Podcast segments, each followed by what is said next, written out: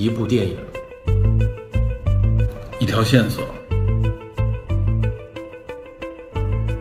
带您探寻电影中的科学与知识内核。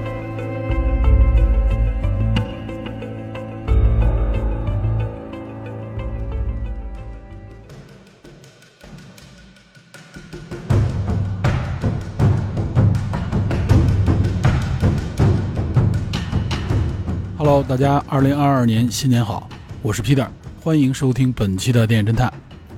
首先呢，我们上期节目借助《琼狮少年》这部电影啊，主要谈了留守儿童这个话题，还没有谈完。但是没想到的是呢，呃，这期节目后面的评论啊，要比平时的评论多上好几倍。那么之所以有这么多的评论内容，我发现呢，还是主要针对的就是这部影片当中动画形象的这个设计问题。其实呢，在去年我们直播的时候就谈过啊，关于这个容貌问题，我觉得没有必要去多谈。本身呢就是一部动画片，这完全就是编导设计团队的一个设计自由。动画形象本身就是一种夸张的艺术表达。如果您看过动画片，你可以拿来动画片当中任何一个形象和现实当中的人进行对照一下。那即使是号称超写实、超写真的动画片，和现实当中的人啊，还是有着非常大的区隔的。必定呢，那不是临摹。但没想到的是啊，还是有很多人在我们的这个节目下边啊，对这部电影啊大加抨击。主要针对的呢，就是这几个角色的形象。更具体的说，就是针对形象的这个眼睛啊，包括眼睛的大小以及眼距啊，这么一个我认为根本就没有意义去争论的问题啊，反而纠缠不清。那么，如果仅仅是表达对这个形象的不喜爱，那完全可以不看，更不需要去听我们这期节目。虽然我们这期节目呢，主要谈的就是留守儿童这么一个非常现实的话题，但我看到啊，大部分不仅不喜欢这部电影，还要在我节目下面表达愤怒啊、发泄愤怒的人，居然将这部电影里面的形象说成是为了迎合西方审美，并为了获得更大的票房才去这么做的。我看到这类说法，可以说是感觉哭笑不得，非常的荒谬。这真是佐证了啊。在本地一些人的逻辑当中，这个社会呢，应该是一个看脸的社会，根本不去关注啊这个动画形象它到底做了什么，更不会去关注这部电影它表达了什么。在我看来呢，编导在形象设计方面做了一个突破，也就是打破了主角必须是一个完美的形象，高挑鼻梁、浓眉大眼啊，相貌出众的这种固有形象，就像是宫崎骏在《千与千寻》当中啊女主的这个设计。本身就一反之前啊，女主都是非常美丽漂亮的这么一个形象，而是设计了一个相貌平庸、非常普通的日本小姑娘的这么一个角色。我不知道有没有人去测量过千寻她眼睛的大小以及眼睛的距离，其所要表达的，我相信呢，和《雄狮少年》所要表达的意境是一样的。那么，《雄狮少年》当中这个主角阿娟和她身边的小伙伴们，也就是相貌普通平庸。甚至在一些人眼里认为是丑陋的这么一群人，他们的出身和社会地位都非常的弱势，被周遭的人霸凌、瞧不起。那么在这个电影当中，他们找到了一个自己喜好的梦想，并且为之拼搏和努力。虽然遭受到了极大的社会现实挑战，但始终呢并未放弃的这么一个励志故事。在影片当中，主角这一行人遭遇了不少的非议和歧视。尤其是在全片片尾，当男主阿娟啊举着那个残破的石头来挑战不可能的时候，这个残破呢，实际上也就对应了这个无论是外貌、地位还是能力都相当弱势的这么一个群体。他们被人瞧不起，被这个社会边缘化，但他们仍然可以去追求自己的梦想。令我没想到的是，居然在社会当中有这么多人，因为主角的这个形象不随他们的意，不是他们通常所认为主角应该有的样貌时，就对这部影片大加的指责、咒骂，甚至是以霸凌。我想说，这部影片，包括这部影片所造成的这些影响，真是非常深刻的、尖锐的反映了这个社会只看脸的这么一个现实。在一些人眼中啊，眼睛太小，形象不好，你就别站出来展现自己。如果你站出来了还要展现自己，你就是在侮辱我们这个群体。这真是一个非常奇怪、荒谬的逻辑。在此基础上，更有甚者啊，认为说这个演剧呢是在讽刺、暗示啊，主角是什么唐氏综合症的患者。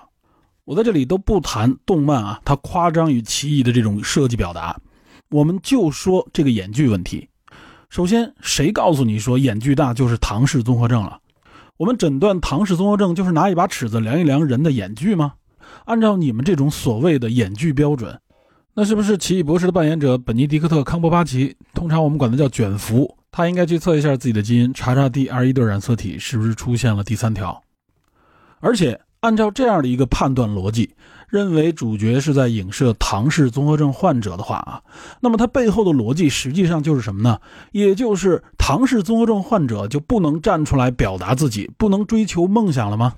你们的意思是不是就是说，既然你已经患病了，就不要出来丢人现眼了？这就是本地一些人赤裸裸的一种歧视，相貌歧视。通过对人们的相貌、外貌，甚至肤色一些特点，就给这些个体贴上标签，根本不去过问或者去观察这些个体到底做了什么。这部电影里边，这些少年们到底做出了怎样的努力？还有就是这个所谓迎合西方审美的这种奇异说法。这可以说是我近期听到最龌龊的一种声音了。那么，按照这样的逻辑，是不是把这个主角设计成为高鼻梁、大眼睛、锥子下巴、完美身材，就不是迎合你们所谓的西方审美了吗？往往是这些喜欢指责别人的形象是在迎合某个群体的人啊，他们对形象的这个定义才是建立在一种迎合的态度之上，觉得一个人怎么打扮、长成什么样子啊，应该符合某种所谓的标准。而从不会认为这是一个人最基础的自我审美与自由表达的基本权利，真好比是那些旧社会里看到一位女性如果不裹小脚，他们一定会认为这个女性啊是为了迎合某个独特的群体，而从来不会认为自己裹住的这个小脚，实际上呢是在迎合以父权社会为背景的这种啊约束女性的这种审美。当他们看到一些所谓自己不认可的形象的时候，就一定要群起而攻之。可以说，这种行为背后所展现出来的，恰恰是一种啊对自己毫无自信的自卑感。还有人呢，去举所谓的东方主义这样的理论。说实话，他们不仅不了解什么是东方主义，也充满了对东方主义的曲解，直接拿来就用，认为所谓小眼睛是西方人的审美，是他们认为美的，所以我们不该去迎合。那么，照这个逻辑，如果西方人说我们喜欢黑人，喜欢他们的肤色，那是不是所有黑人群体应该把自己漂白才算是不迎合白人的审美呢？西方人如果说我喜欢两只胳膊的人，那是不是我们都应该锻炼成三只手才是不迎合他们的审美呢？而且我相信很多啊，表达那种唾弃呀，对这个影片，甚至包括对我们这个节目进行攻击的人，他们既没有看过这个电影，也没有听过我们的节目。他们没有看到刚满十八岁的阿娟为了救她的父亲，走入到城市当中，走入到艰辛的现实当中啊，打工挣钱，向现实妥协的同时呢，又不完全放弃自己梦想的那种不认命的精神。当然，这种不认命呢，是一个复杂的心路历程，是经历了一些机缘巧合，是看到了支持阿娟的这些小伙伴们的努力的情况下促成的。这么一个复杂的过程，只有我们去看这部电影的时候才能够感受到，才能够激发我们更多的思考。然而，很多人通过一张截图，通过一句所谓辱华的口号，便找到了用愤怒来掩饰自己的自卑与狭隘的手段。就像我在节目的评论当中看到这么一个有趣的评论啊，他说看到这个标题就决定取关了。我觉得非常神奇的就在于，我的这个节目标题里面说明了什么吗？难道就是因为“雄狮少年”这四个字就导致你取关吗？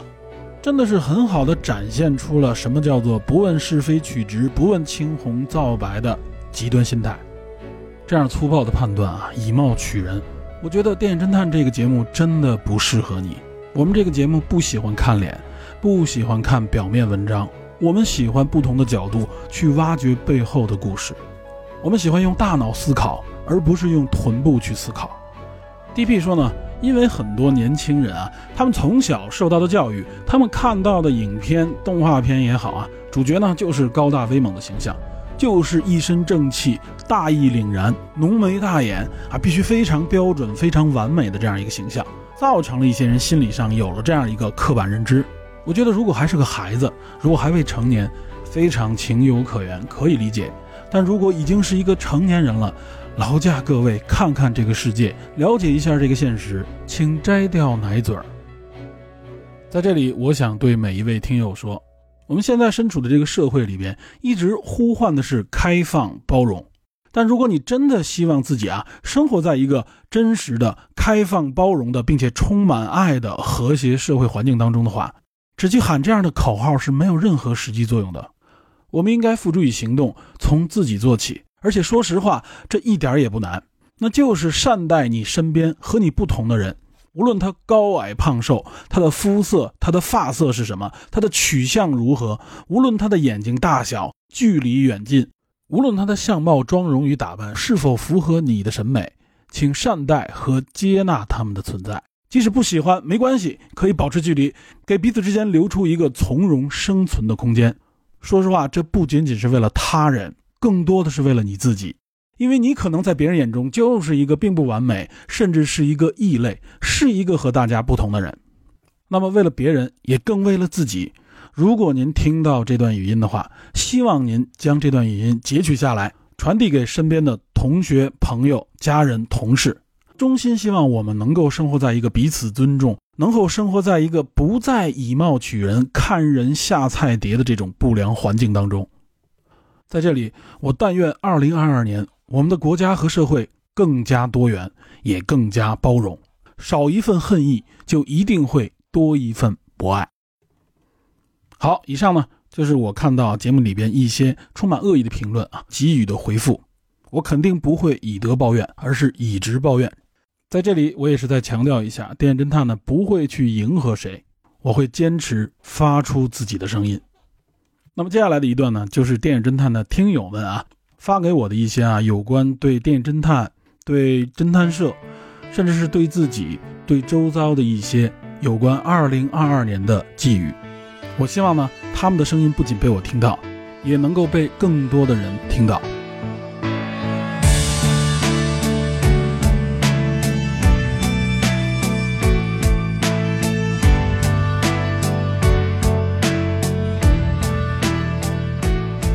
Hello，侦探社的大家好，我是四部的 Repeat，很高兴能在2021年找到电影侦探，并认识了两位主播和各位探员。二零二一年对我来说是一个糟糕却也有收获的一年，万幸在低落的时候能有侦探社的陪伴。在此祝大家在新的一年能够幸福快乐，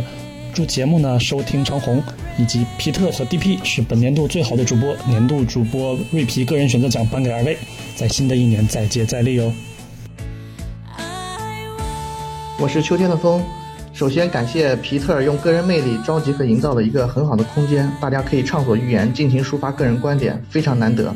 其次，我确实在侦探社学习到了很多东西，不管是硬核的知识，还是看待问题的角度。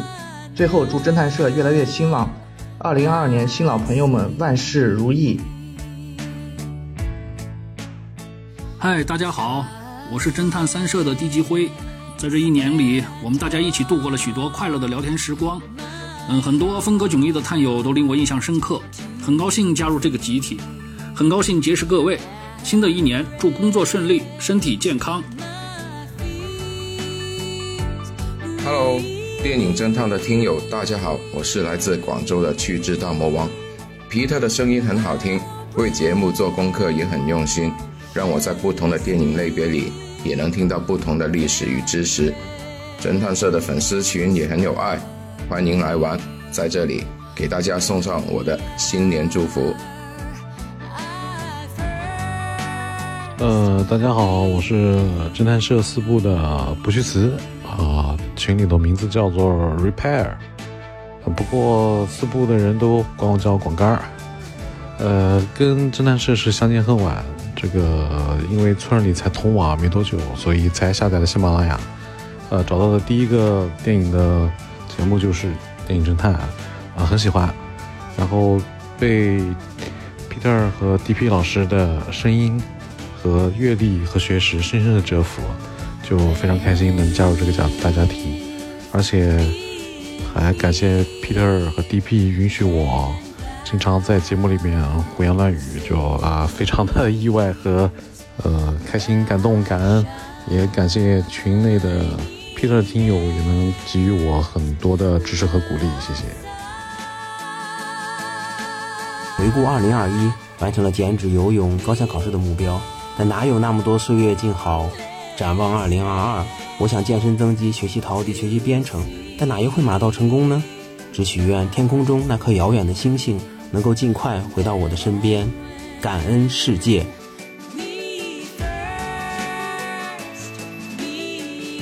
是来自二部的小趴，今天是二零二一年的最后一天，新冠疫情仍然在继续，失去的都已经失去，世界似乎再也回不到从前。无论如何，磨难中的我们还是要一起寻找生活的动力和意义。身体虽有诸多的限制，但我们的思想仍然自由。新的一年，希望世界更加包容，也希望皮特和电影侦探越来越好。各位听友，大家好，我是三部的左培尔。二二年了，祝大家身体健康，万事如意。也希望电影侦探的节目在二二年能够更新多多，人丁兴旺。希望我们交流群能够有迷雾但不迷路。谢谢大家。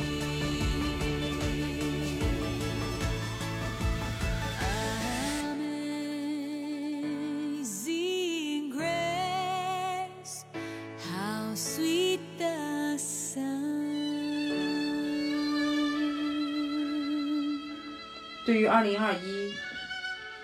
我想用一首歌曲《Memories》作为它的关键词。对于电影侦探，在二零二一年所有的节目当中，印象最深刻的，就是《沙丘》的第四集，对生态与伦理的深入思考。我认真的听了三遍。非常感谢皮特用心的制作，查阅大量的资料，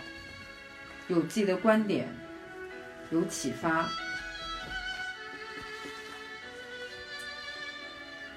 在电影侦探的二零二一的案例当中，《酒精计划》《波斯语课》我都有完整的看完，《慕尼黑》。由于太长，我没有完全看完，看到三分之二。对于皮特本人，我非常赞赏。对于你的勇气，对于你有自己的观点，并勇于表达，这些非常好的品质，我都非常欣赏。二零二二年，我会更加关注、支持电影侦探，同时带着我们家的亲同学一起收听我们的节目。二零二二年，希望我们的节目越做越有价值。二零二二年，希望所有的人健康、平安、幸福。悠悠啊，悠悠，给你皮特叔叔家的哥哥姐姐们拜个年。嘿嘿。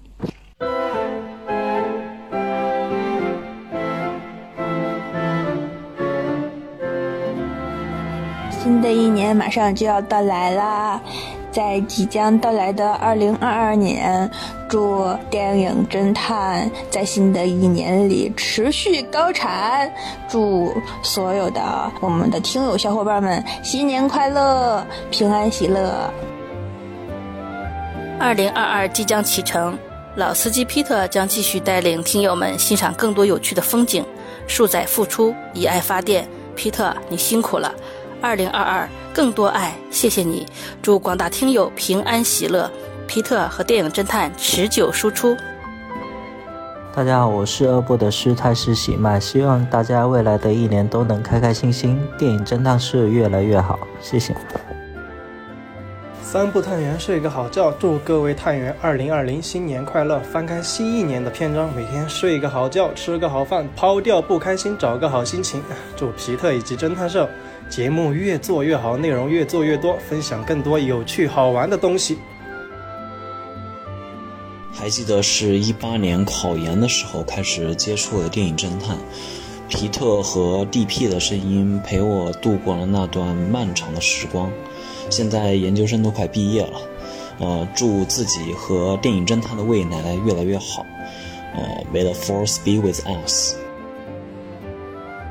电影侦探的听众朋友们，大家好，我是来自四群的听友色霸，希望明年能够有更多的朋友参与到直播中来，期待你们的精彩发言。嗯，大家好，我是二部的文文，新的一年里，祝电影侦探的听友们心想事成，万事如意。祝电影侦探这个节目越办越好，虎虎生威。嗯，希望有更多的人喜爱电影侦探。嗯，谢谢。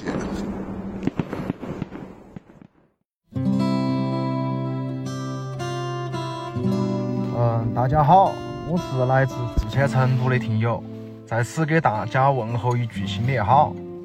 嗯，电影侦探可以说是陪伴我走过了一段沉默独处的时光。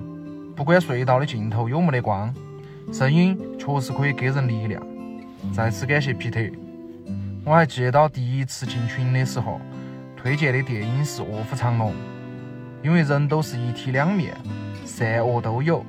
马克吐温有一句话说的是：“人人都像月亮，有不想让人发现的阴暗面。”这句话听起来觉得人心险恶，但是不管周遭的环境怎么样，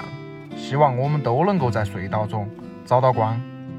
新的一年，希望电影侦探越办越好，希望侦探社的友人也越来越好。我祝大家新年快乐，希望二零二二年疫情能够结束。祝电影侦探四周年快乐！期待明年可以跟我们分享更多的有趣的电影故事，还有电影知识。祝大家二零二二年新年快乐，万事如意！感谢电影侦探一直以来的陪伴，希望电影侦探继续输出对电影更深入、更有意思的观点。谢谢。我是来自三部的常亮，希望新一年大家通过观看电影、阅读书籍和收听电影侦探，能够更加的包容、开放，获得成长。呃，不祝电影侦探越来越好了，因为已经是同类型里最好的。是喜马拉雅的珠穆朗玛，就祝皮总和朋友们新一年平安喜乐。我是三部的钻石柠檬，就希望新的一年群友和皮特身体健康，节目越办越好。各位电影侦探的朋友，大家好！虽然大家都来自天南海北，但是很高兴能与你们相识。祝大家在二零二二年身体健康，阖家欢乐，能有更精彩的生活。希望我们能一起很快的度过阴霾的冬天。各位电影侦探的朋友，大家好！虽然大家都来自天南海北，但是很高兴能与你们相识。祝大家在二零二二年身体健康，阖家欢乐，能有更精彩的生活。希望我们能一块儿很快的度过阴霾的冬天。加入电影侦探差不多两年多了，特别喜欢这个大家庭。然后其他就不多说了。祝电影侦探在新的一年越来越火，然后祝群友和听众们在新的一年身体健康，呃，越来越有钱，也越来越快乐。大家好，我是来自三群的三五，呃，我算是侦探社的听众。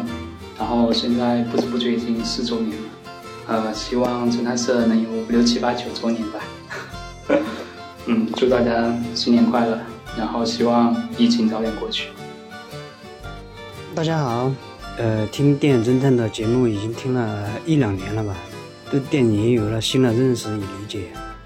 呃，也有幸成为侦探社的探员，希望电影侦探的节目办得越来越好。呃，大家新年快乐，谢谢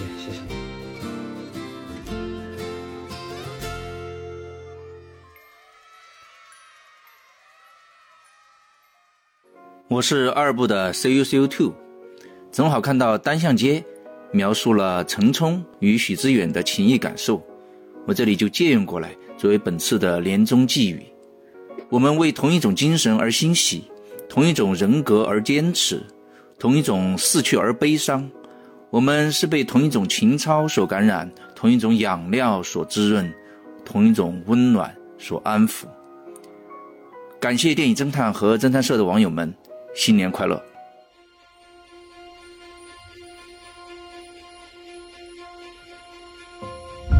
来给皮总拜个年。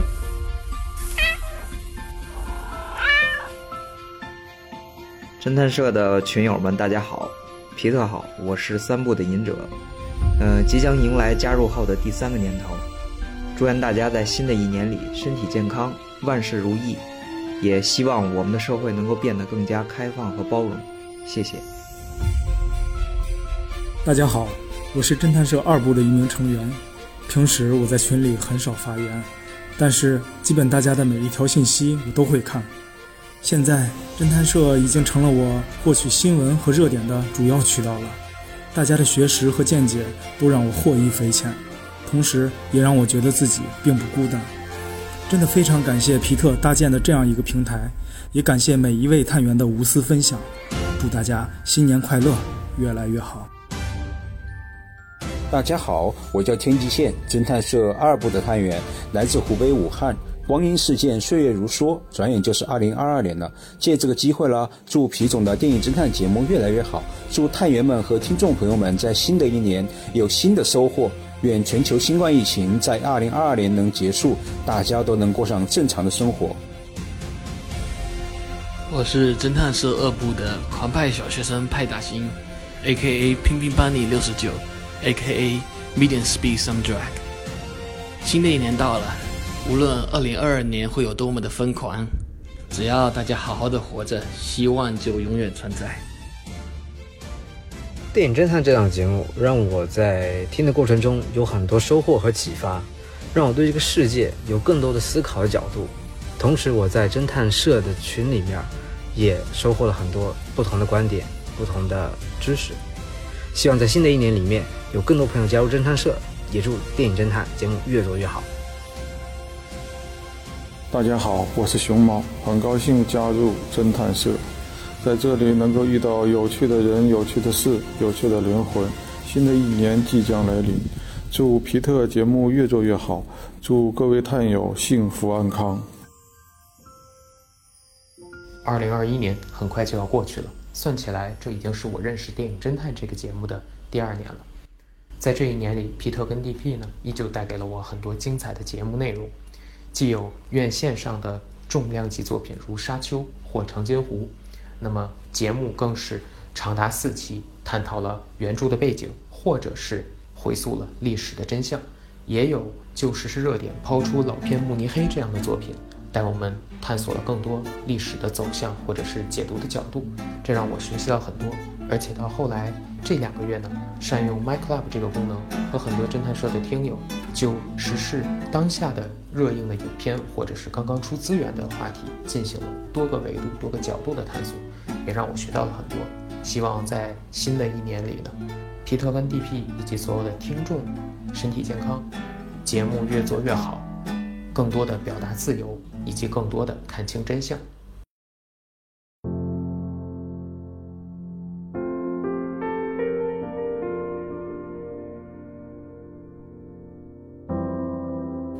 白驹过隙，春去秋来。二零二一年，感恩电影侦探，感恩各位探员，你们给了我温暖、掌声，给了我鼓励和信任，给了我当代最浪漫、最可贵的友谊。望明年今日，我们仍然同行。侦探社的前辈们，大家好！电影侦探这个节目绝对是我2021年觅得的最最大的一个宝藏，而侦探社这个大家庭更是我这一年里收获了最多惊喜、快乐以及感悟的地方。电影侦探这个节目的深度和广度是有耳共闻的。这里除了皮总和 DP 的辛勤劳作、硬核输出以外，还有许多探员在专业领域的分享。唉，我可真是自叹不如了。这赶是一定赶不上了，那就尽可能的跟上吧，争取不掉队，做一名合格的探员。咦，alla fine mi auguro questo programma avrà sempre più ascoltatori, non solo in Cina, ma anche in ogni angolo del mondo. E felice anno 2022 a tutti！四部的朋友们一定猜到我是谁了。祝大家二零二二新年好，皮总好，电影侦探节目更好。二零二一年最后的一天，祝 Peter、DP 和所有参与节目录制的侦探社探员们，感谢你们贡献了如此优质的话题，给我温暖，给我启发。新的一年里，祝大家心想事成，万事如意，侦探社越办越好，新年快乐！大家好，我是鱿鱼，今天来不是跟大家互锤的，而是来跟大家互道新年快乐的。也祝电影侦探在新的一年里可以继续畅所欲言，也希望有更多有趣的探员能加入我们这个大家庭。侦探社的朋友们，明けましておめでとうございます。休日を楽しく過ごせますようにお祈りします。新的一年，希望大家都能平安健康，生活不被疫情打乱。可以继续跟着探长一起探寻电影中的科学与知识内核。薇薇安，二零二一年，我和我所在的城市都发生了很多的事情。让我开心的一件事情是我认识了皮特和侦探社群的小伙伴们。感谢你们这一年来的陪伴，让我能感受到很多的温暖。在新春到来之际，也希望大家都能够平平安安、健健康康、阖家幸福，永远的幸福快乐。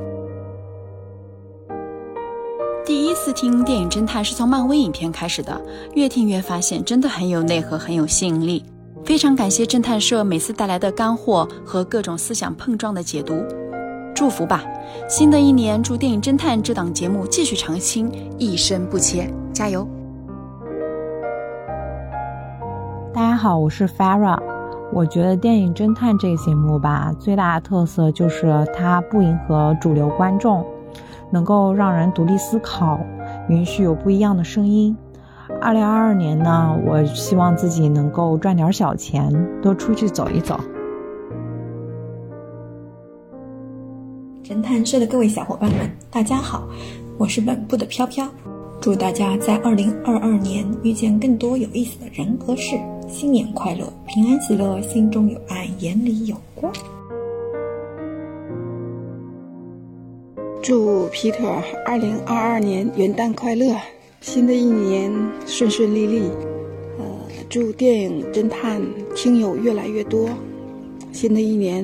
嗯，我希望自己能多抽出点时间学一学呃视频剪辑。我想做一些短视频类的节目发展一下，希望成功。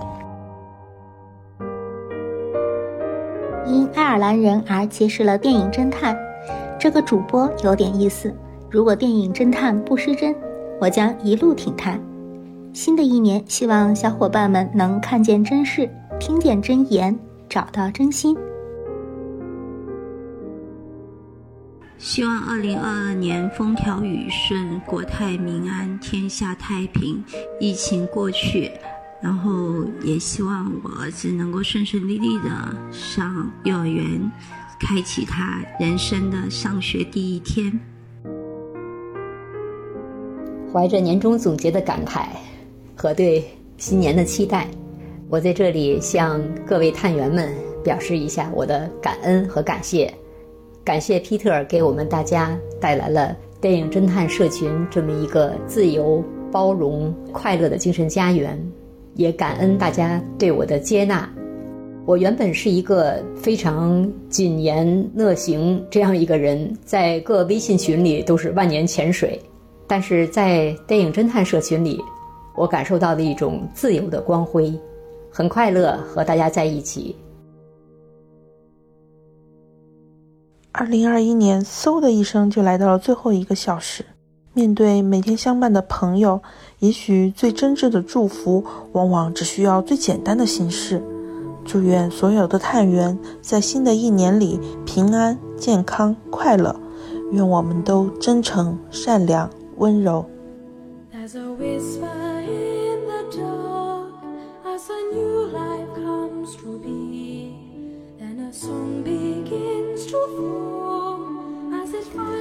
四年之前，我开始接触电影侦探，加入侦探社的时候，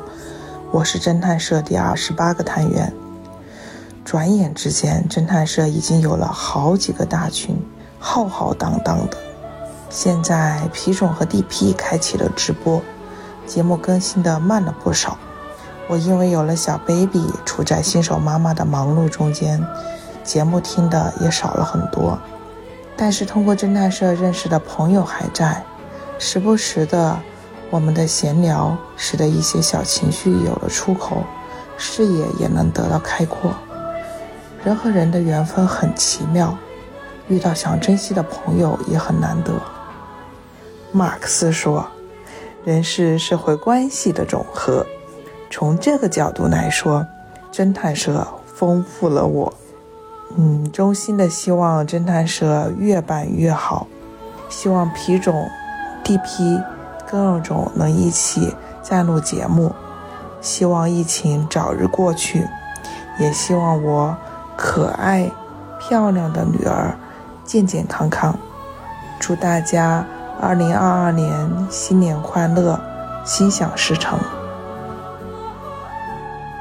电影侦探的主播们、各位听友以及侦探社的家人们，大家好，我是旺财。二零一七年的一集降临，让我遇见了电影侦探，也就这样听着节目走过了四年多的时光。在这四年间，新伙伴的加入让侦探社越来越热闹，曾经结识的新朋友也成了老友。电影侦探依旧认真且坚持不懈地输出各种冷静又独特的观点。这些都让我在如今的生活里有了一片小小的天地，可以唱一唱反调。新的一年，希望主播们能为我们讲述更多电影背后的故事和知识，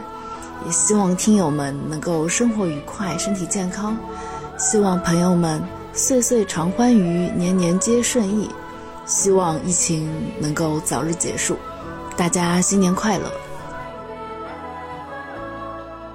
我们正在共同经历很多事情，我们的身边总是充斥着很多的声音。打开侦探社，在群里能发现同样的不解、困惑、迷茫，甚至是愤怒，会发现自己不再是一个人。许下一个心愿，希望未来的每一天，所有的困难都可以迎刃而解，所有人的生活都会越变越好。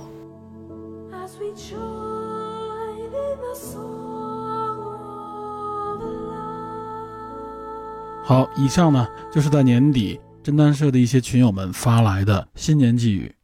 我发现呢，大家更多的还是在祝福我们的节目，祝福侦探社，这一点令我非常的感动，也非常的惭愧。无论是我们电影侦探节目的质量，还是在侦探社群里和大家的这种交流和互动，我们都做的远远不够，可以说配不上听友们的这种厚爱。在这里呢，我也只能承诺，在新的一年里边，努力呢把节目做得更好。同时呢，也一定会应大家的这个要求，我们三个人，我 D.P 和里根一起呢，在节目中和大家见面。在此呢，我发自内心由衷的祈祷，以上听友们发来的每一个愿望都能够在二零二二年里实现。好，下面呢，就请大家继续收听《雄狮少年》有关留守儿童这个话题的下期内容。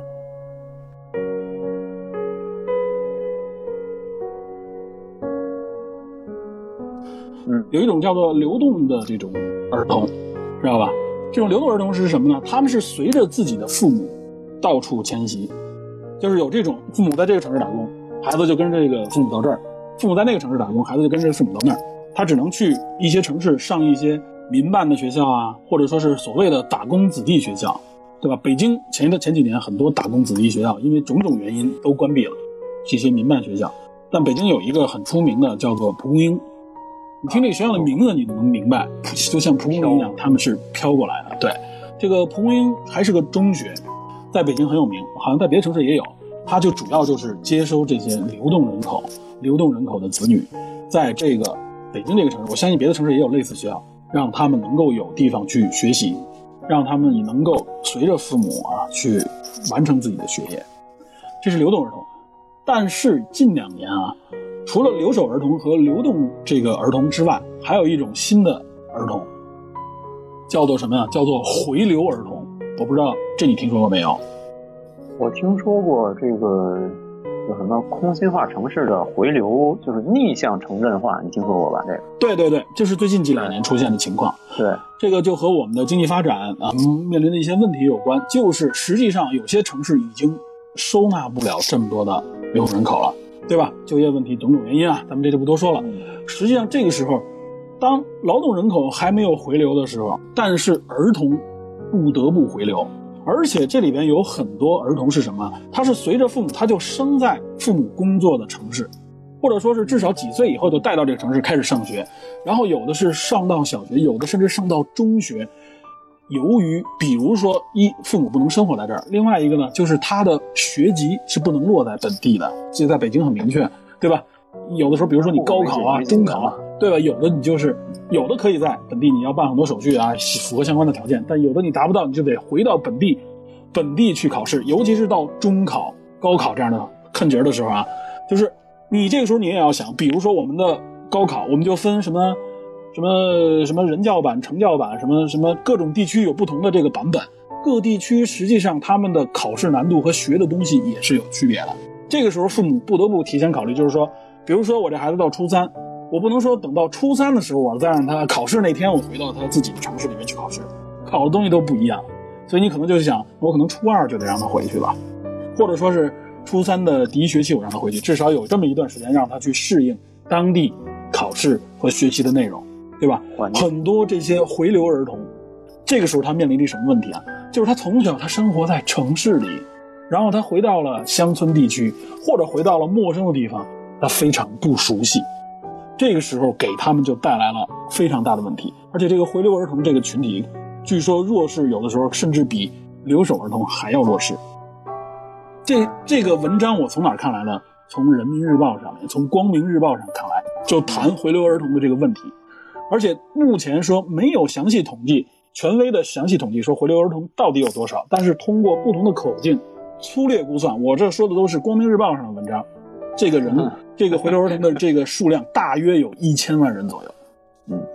回流儿童展现出来的问题，就在刚才我说的留守儿童的这个问题上，就加个“更”字，因为他们回来了以后啊，就是极强的问题在什么呢？一，父母不在身边，有的时候，而且他有一个巨大的落差感，知道吧？他学的内容也不同，所以回流儿童出现的最大问题是什么？就是学习成绩突然的下降，非常巨大。说一般往往呢，在这群人的群体当中啊，就是父母跟着一起回流的，哎，会好一些，因为父母在身边，他会保持住这个学习的状态，让他去适应当地的这个学习。但很多是不一样，很多就父母不在的情况下，他他回回流到这个城市里边，很多就放弃了中考或者高考，或者考得不好的时候，他就要必须要进行再考的时候啊，就往往就产生了很多分流的现象。这就是回流文儿童的问题，这个就属于延伸了一下，因为在这部电影里边没有回流回流儿童这个情况，我只是延伸了一下，我就是说，实际上就是留守儿童这问题已经很难了吧？还有回流儿童，它体现出来的是什么？就是我们的城镇化过程当中，我们现在的城镇化已经达到百分之五十几，应该我记得啊，但是呢，不低了。呃，巨大的问题就是说，这些人口，正是这些农民工这些流动人口，他承担了这个城镇化的巨大成本。但是他们并没有得到相应的补偿，而尤其是影响到他们的孩子。而且这个问题呀，它不是说只是现在的现实问题，它会影响到我们的未来，对吧？我刚才说到的这这个群体的一些特征，他们为什么这片子我去去拍，就是希望能够给这个群体鼓劲儿，给这个群体呼吁。但是这个群体面临的巨大问题就是我们刚才说的，无论说是从未成年人犯罪率，还是从学习成绩，还是从性格方面，都有更明确的。特征，而且是一个群体特征的时候，这就会成为社会问题，就会成为我们要去面对的未来这个社会都要去买单的一个问题。嗯，我觉得是这部影片里边，当时我看的时候就给我这些触动，就不断的，就我看到那些景象不断敲击我，知道吧？尤其是在最后那个高潮部分，我就感觉到啊，他最后高潮那个部分那种表达，好像就是给你一种脱离现实的感觉。就是好像脚踏现实，但实际上要脱离现实，不得不脱离现实的方式来鼓励你。然后我当时就是，就是看看完了以后，就是确实就是感觉这个体会到的这个滋味跟别人不太一样。可能我明白你意思，就是说你觉得他没有呃再深入一步，他只是点了一下，然后就回来了。他也只能点到这儿了。我觉得啊，他也只能点。他用一个，我甚至觉得他是故意营造一个不现实的东西来敲打你。我我是这么想。我觉得就是说，作为你刚才说的这些，对于一部动画来说，可能超超出它能够对它承载不了这么多，它也只能承载不了就就讲这么多就完了。这部这部电影基调是呃温情、搞笑、励志，对吧？对，我觉得尤其它是一部少年电影，它如果是一个少年电影和少年的视觉的话，它只能就落落在这个地方。虽然说它是一个呃农民工的子女，一个留守儿童的这么一个闯荡的这些经历，他不太可能再往前再进一步。再进一步，我觉得虽然说电影会很深入，但是我觉得可能会偏离他原本的基调。嗯，作为第一部电影来说，对刚才说的这些很多其实都是我们呃城镇化进程中产生的一系列矛盾，比如说这种就是农村人正是因为有这个矛盾，坏才有这么一个故事，对对吧？对，土地压力大，然后说收入低，然后城镇又急需这种大量底层的这种服务性的行业和这种对。对这种工种，然后城市又提供了很多这种呃，比如说它机会更多，交通更便利，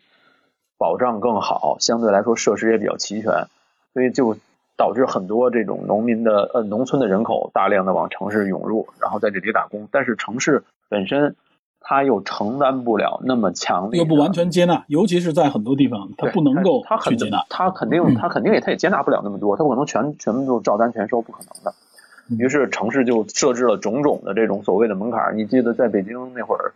呃，如果你是外地人口，你哪怕在北京从事一个非常高薪的行业，比如说 IT 行业，你也要连续缴多少年社保，然后你才有对吧？你要有这个有一段时间你要有暂住证，查出来你没有，那立刻就可能你就面临法律方面的风险，对吧？对，所以对我我前一阵子去去去派出所，我我特别诡异的是，我发现呃很多人要开那个开证明，就是说是公司要的。然后我问开是什么证明，他说是开你你在原籍没有法律没有法律，就是你没有犯罪的证明，没有违法，没有违法情况对是吧？对，然后要去原籍开。然后我问他为什么，因为我我记得我在单位周围同事都是没有有这种事情，我不知道为什么现在，我可能觉得就是说，呃，一部分来说，可能现在呃企业要求不一样，它会比较严格。对，企业要求更严格。对，另外一方面就可能说明什么，就是说政策上面它可能更重视某些东西，然后卡的就比较严格，它从而好吸收这些呃各地的人才。尤其说实话，在北京这个情况比较明显，咱们就不多说。但是他这种呃对周围的人才的需求就更强烈，然后他就会设置一些更为比较难的条件。实话说，真的挺难的条件，然后。去要求这些人才，如果你留下，你必须符合这些条件，你才能获得一个跟本地人同样的一个资格。嗯、这个老实说肯定是不公平的，但是说实话，就像你说的，你说的恩格斯写那篇文章，应该是我没记错的话，应该是十八、十九世纪吧？十九世纪当时那个很多也是呃，当时就是欧洲在城镇化过程当中遇到的很多对。英格兰农民就是居住的地方特别差，然后。满地的烂泥，也没有任何的这些这种居住条件可言，也是这种乱搭房子，然后每天在里面勉强睡觉，白天去挣挣钱。为什么在这挣钱？因为比在老家挣的多得多。这个特别对特别特别的常见。我那会儿还读过一个故事，也是就是一个农民，然后英格兰地方农民都字都不会写，他他的孩子给他寄回来，说是寄回了多少多少钱，然后让他去去支票，他去城镇里面去。支付的故事，然后非常曲折。就是说，呃，我觉得最主要的是什么？是城市和城镇，甚至是乡村，它之间的差异太大了，导致的这种、嗯、呃，就是工业化的工业化进程嘛。就是你从农业到工业这么一个，这是一个巨大的，无论是环境还是从认知各方面，它有一个巨大的飞跃。所以，所以它的这个矛盾显得就很尖锐，尤其是我们现在这么一个急速发展的这么一个社会。形态下，所以很多的时候，它会有这种怎么说，就是呃矛盾就会显得很明显，不不能说是尖锐，嗯、就是说我们到处都能看到这种这种东西。呃，这部电影其实只是点了一下。我们今天聊的是比较深入的，比较怎么讲，就是说不能说比较深入，就是说比较比电影要更前进一步，对吧？如果我没记错的话，中国有一个学者就是什么温铁军，你记得吗？嗯。他有一个，他经常提农业方面问题吗？对对，他就是研究农事、农业还有这个城市化的这么一个进程的一个教授。我记得他就有一个理论说不赞成城市化，他认为这个拆房定居会导致什么鸡飞狗跳，就是呃，针对这方面的研究有很多，然后这个矛盾我觉得也不是说这一部电影能够完全反映体现出来，但是他既然把这个点点到这儿了，那我们就应该更多的去关注这方面，嗯，关注农民工的群体，而不是说我们视而不见，这个可能就不太合适。我们更多的关注的时候，我们可能。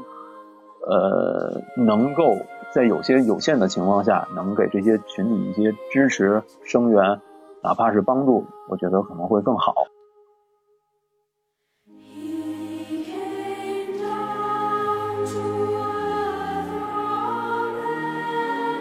这个其实你说支持也好，声援也好啊，这个确实应该有很多人去关注、去去真正的去关爱的这些情况、这些人。但实际上，我们生活的环境当中，我就说北京。啊，这种所谓我们说它是排外也好，或者说是排斥外地人啊，它就体现出来这么一个情况，是非常普遍的，知道吧？这种情况啊，这其实是一种正常情况，就是排斥群体之外的人。我原来在这个城市里生活，来了很多外来人口，其实对新移民，任何一个城市国际上啊都有这种排斥心。我们前面提的恩格斯的这个啊共产主义的这些理论吧，认为资本主义腐朽堕落的当时一个重要原因。就有关于居住这方面的问题，就是让这些低端人口也好，或者说是这些外来人口，他们只能住在贫民区。当然，他真正住在贫民区的原因，是因为他没有足够的收入去能够给自己建立更好的居住环境。所以呢，那个时候啊，共产主义的这个角度就是抨击资本主义啊，就认为资本主义就是啊，榨取他们的剩余价值，他没有获得真正应该获得的利益。但实际上，我不，我们前面说了，我可以举一个城市啊，就比如说巴黎。巴黎的现代化改造，它相对于伦敦，我们比较熟悉的伦敦要慢一些，因为法国是一个相对来说更农业一点的一个国家，在工业化进程当中，它是明显慢于英国，包括身边的这个德国。德国的发展到后来也非常巨大。法国呢，它有一个时期，就是拿破仑三世这个在位的时候，第二帝国吧，应该是拿拿破仑的这个侄子吧，我记得是侄子，侄子，对，拿破仑三世啊，这个他执政的时候啊。他手底下有一个就是法国塞纳省的这个省长叫乔治奥斯曼，奥斯曼他就负责了当时就是对巴黎的改造。这个改造呢是从一八五零年一直持续到一八七零年，实际上后续的改造啊一直持续到一九二七年，就一战之后啊，二战之前。但是在这个前二十年当中啊，改造实际上就是拆除了整个巴黎地区里边的很多的贫民区，尤其是在市中心，尤其是在这个塞纳河周边。包括在那个那个左岸、右岸，包括它中间那个那个那个岛上面。所以现在我们看到的巴黎的很多的林荫道、宽敞的街道，整个它的这个规划是在那个时候完成的。当时巴黎在之前就是有些地方甚至说连植物都生长不了，为什么？就是因为建筑太密，而且又阴暗潮湿，就跟你刚才说的伦敦的那种啊泥泞的这种环境一样。很多人生长在这里边，也是新来的这种新移民，疾病啊还是犯罪都很巨大。所以那个时候。拿破仑三世上当了皇帝之后，他就有一个改造计划，说我要推动我们城市的现代化改造，改造巴黎。所以呢，奥斯曼就实施了这个将近二十年的改造计划，而且它分为两期还是三期。前面改造非常成功，将一些地方改造完了以后呢，它实际上是为当地的这些居民还要提供补偿啊、弥补的这种建筑，因为你改造人家的地方嘛。所以那个时候呢，相对来说反对他的声音相对较少。但到了第二期的时候，他的这个改造。进一步扩大的时候，他受到了强烈的反对的声音，尤其是在一八七零年前后的时候啊，因为那个时候就是这个拿破仑的这个位置也受到了威胁，所以呢，奥斯曼本人最后在一八七零年的时候，他就主动辞职了。他呃不不是主动辞，他是被这个应该是被拿破仑给撤职了，就是因为这个反对的声音特别大，因为他相当于是将这个原来生长在呃贫民区的这些人驱赶出来，驱赶出来干嘛呢？来做城市化改造。把他们轰走啊，给他们补偿不到位啊，他们没有获得到应应得的权利。但是像法国这种国家，它已经那个时候已经是一个开始民主化的国家了，所以当时啊，左翼，尤其是包括像共产主义之外这种这种声音非常的多，就直接的指责当时的政府，包括奥斯曼。所以奥斯曼就离开了巴黎。他如果留在那儿，很有可能过两年就会被清算，就是因为他的这个改造。但实际上现在我们看巴黎啊，就是因为在那个时代的一个改造结果之下，才后来成为了。一个啊，我们说它是非常美丽的城市也好，或者很多人向往的城市。但现在的巴黎反过来，对吧？就我们经常能看到发巴黎里边的一些我们所谓的，比如说移民人口地区，这是移民是哪儿啊？它都不是本国移民了，对吧？它都是这个中东地区啊、北非地区过来的移民。这些移民在一些新的地区里边形成了我们现在新闻里边经常报道的哈，法国的这个城市里面天天的有这种起义啊、游行啊、暴动啊，起义不是啊，就是暴动啊、游行之类的这种，对吧？犯罪率也高，对吧？很多冲突，包括还有一部电影也是在影射这方面的故事，叫什么？暴力十三区是吧？就是那个跑酷的那么一部暴力街区，对，暴力街区，对，嗯，他不是也影射吗？就最后政府想干嘛？想扔一颗核弹，把这个整个街区给轰掉，知道吗？那个当时实际上就是巴黎改造的时候，就就就是类似于这样的一个一个一个方向，就是把整个这个地区推倒重来。但是那是在十九世纪，而且那也是当时左翼以及共产主义玩命抨击的这么一个资本主义的问题，对吧？但是反观我们现在呢？对吧？我们现在遇到的这些问题，我们这些人确实没有出现，所以造成的这些问题，它不是集中爆发，但它会慢慢慢慢的在这个社会当中呈现出来。而且城市化改造其实一直是全球所面临的一个问题，就是它面临的就是因为发展速度极快，就会不断有呃人口新的这种劳动力涌入到这些需要有劳动力进入的这个环境当中，然后它就必然会形成所谓的贫富差距。关于贫富差距。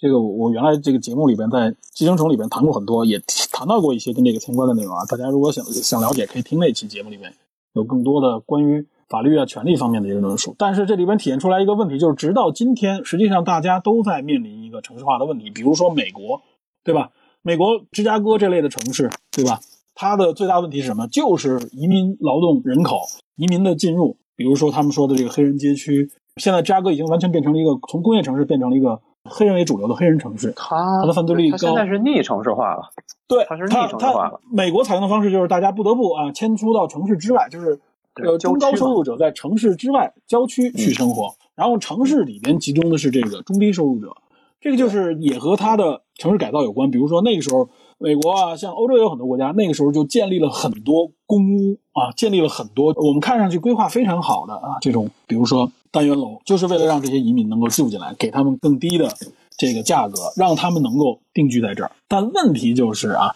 呃，就前面也说了，就是他们定居在这儿以后，慢慢慢这个人口形成聚拢，然后呃，原来的新移民呢，有了钱以后，这个房子你是不能拿走的，知道吧？这个是他属于他的这个所有权，谁来了也不能剥夺的。所以呢，他就把这个房子，比如改建啊，或者说租出。就慢慢造成了新人口不断的涌入。那么新人口在这个社区里面涌入的时候，它就形成了一种低端收入人口聚集的这种情况。那相关的一些社会问题必然会有，就是比如说教育程度低，比如说收入低，然后犯罪率相对高啊，这就是一个非常现实的全球都面临的问题。谁能把它解决好，谁就算是真是为这个世界做出贡献了。但其实大家都没有很好的解决好这个问题。但起码这里边是有一个底线，就是什么？就是您不能任意的驱赶，不能任意的剥夺，不能够完全抹掉人家的这种无论是权利还是利益。就哪怕是造成了一些社会问题，造成这些东西，他也得去解决。所以这也就是西方这个社会，一方面啊需要马儿跑，一方面还让马儿少吃草，需要西方的这些政府提供更多的福利，对吧？而且呢，这个权力制约又对他又越来越多。那其实结合我们自己一看啊，我们其实对吧？嗯，老说我们管一个大摊子多难多难，其实很多问题我们比西方政府他要面对的要，我说是简单也好，或者说我们反正采用的手段嘛，就更加的，你说是强制也好或怎么样，这里边我不能多说，但实际上大家体会一下就是如此。那谁牺牲了这个利益？就是这两亿多人，这流动人口，他们付出的代价就是我们一个城镇化的这种生长。他付出代价是什么？就是自己的这个儿童，包括他们不能赡养自己的老人，对吧？那他付出的就是这三代人的成本。那么这三代人的成本，我们怎么样去消化它？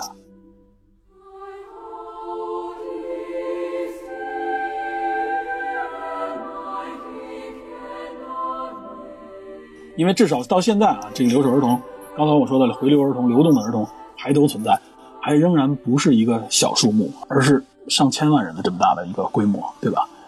我们真的不要简简单单只是说是用感动。那么我们应该怎么样消除二元化这种这种结构？能不能消除，对吧？城镇化改设，我记得是说我们城镇化可能要发展到二零三五年，发展到一个百分之将近七十多的一个城镇化，也就差不多了。要留留有百分之三四十、二三十的这种乡村的这种情况，那它不可能全部城镇化，对吧？嗯。包括现在你看啊，就是我们真的给这些劳动人口呃合理的、平等的权利、平等的收入，他们能够在城镇里面买房吗？这不可能啊！现在这个城城市里边这个居住的这个房屋的这个成本有多高啊？对吧？嗯，就是说这永远是个矛盾吧。嗯，这是是一个现实，对吧？这永远是个现实。包括你像我们，就是比如北京，我知道很熟悉的，就是周边我们郊区县有很多的这种临近，比如说像廊坊啊，像什么临近北京的这些地区有很多，我觉得啊都不算是就算半流动人口吧。有的可能就是定居在北京，但他就没有合理的身份，他只是城镇人口，但没有城镇户口，或者说没有北京户口生长在这儿的一些外地人，他都不算农民工，他们能够啊，比如说前几年。由于，比如咱们这 IT 行业里面有很多外来的这些，对吧？程序员们，他们能够定居在此，也是因为在那个时候他们的收入高，能够在这儿郊区县去买一些房。但是我相信农民工能够买房的这个比例就相对更低。有几个农民工说真正能够在这买房？我听说过一些故事啊，也是我家人包括一些认识的朋友说的。有些农民工他们在应该是在十年之前左右的时间，在那个时候相对来说北京房价还很低的时候，在一些近郊区县买房有这样的。这不是没有，绝对有农民工是吗？对，就农民工，他们就是哇塞，就是老公是工地工人，老婆好像是就是做打扫卫生啊、服务的这种工作。对他们就是靠积累，说明家里的环境还不至于说需要去自己不断的补贴那种啊。最后在城市买了房，把孩子接了过来，有这种情况。但这我相信它不是多数啊，这有这种情况，我们肯定要看到啊，这不是说没有，但是相对来说比较难，而且我认为最近这几年就更难了。对吧？他们实际上是赶上了一波红利，算是啊。呃，就赶上那个城市这个这个，就相当于郊区县的这个房价还没有暴涨之前，对，赶上了一波红利。你说，片儿我们不仅仅要看到现在眼前表达这些，我们最好对，这咱们电视侦探不就经常是这样吗？就是 聊着聊着聊出被大家聊飞了啊。就我反正是看这影片，我当时我就想，还是应该聊一下，尤其群里边老有人逗我说：“哎，这个。”说这个五十少年皮特不打算聊聊吗？这这么燃，对吧？这个话题这么高。后来我就还真看了，看完了以后，我觉得是确实应该好好聊聊。但我聊的可能真不是传统文化，什么这个漫画形象之类的这些话题。我想聊的是就是留守儿童，包括背后这个农民工这个话题啊。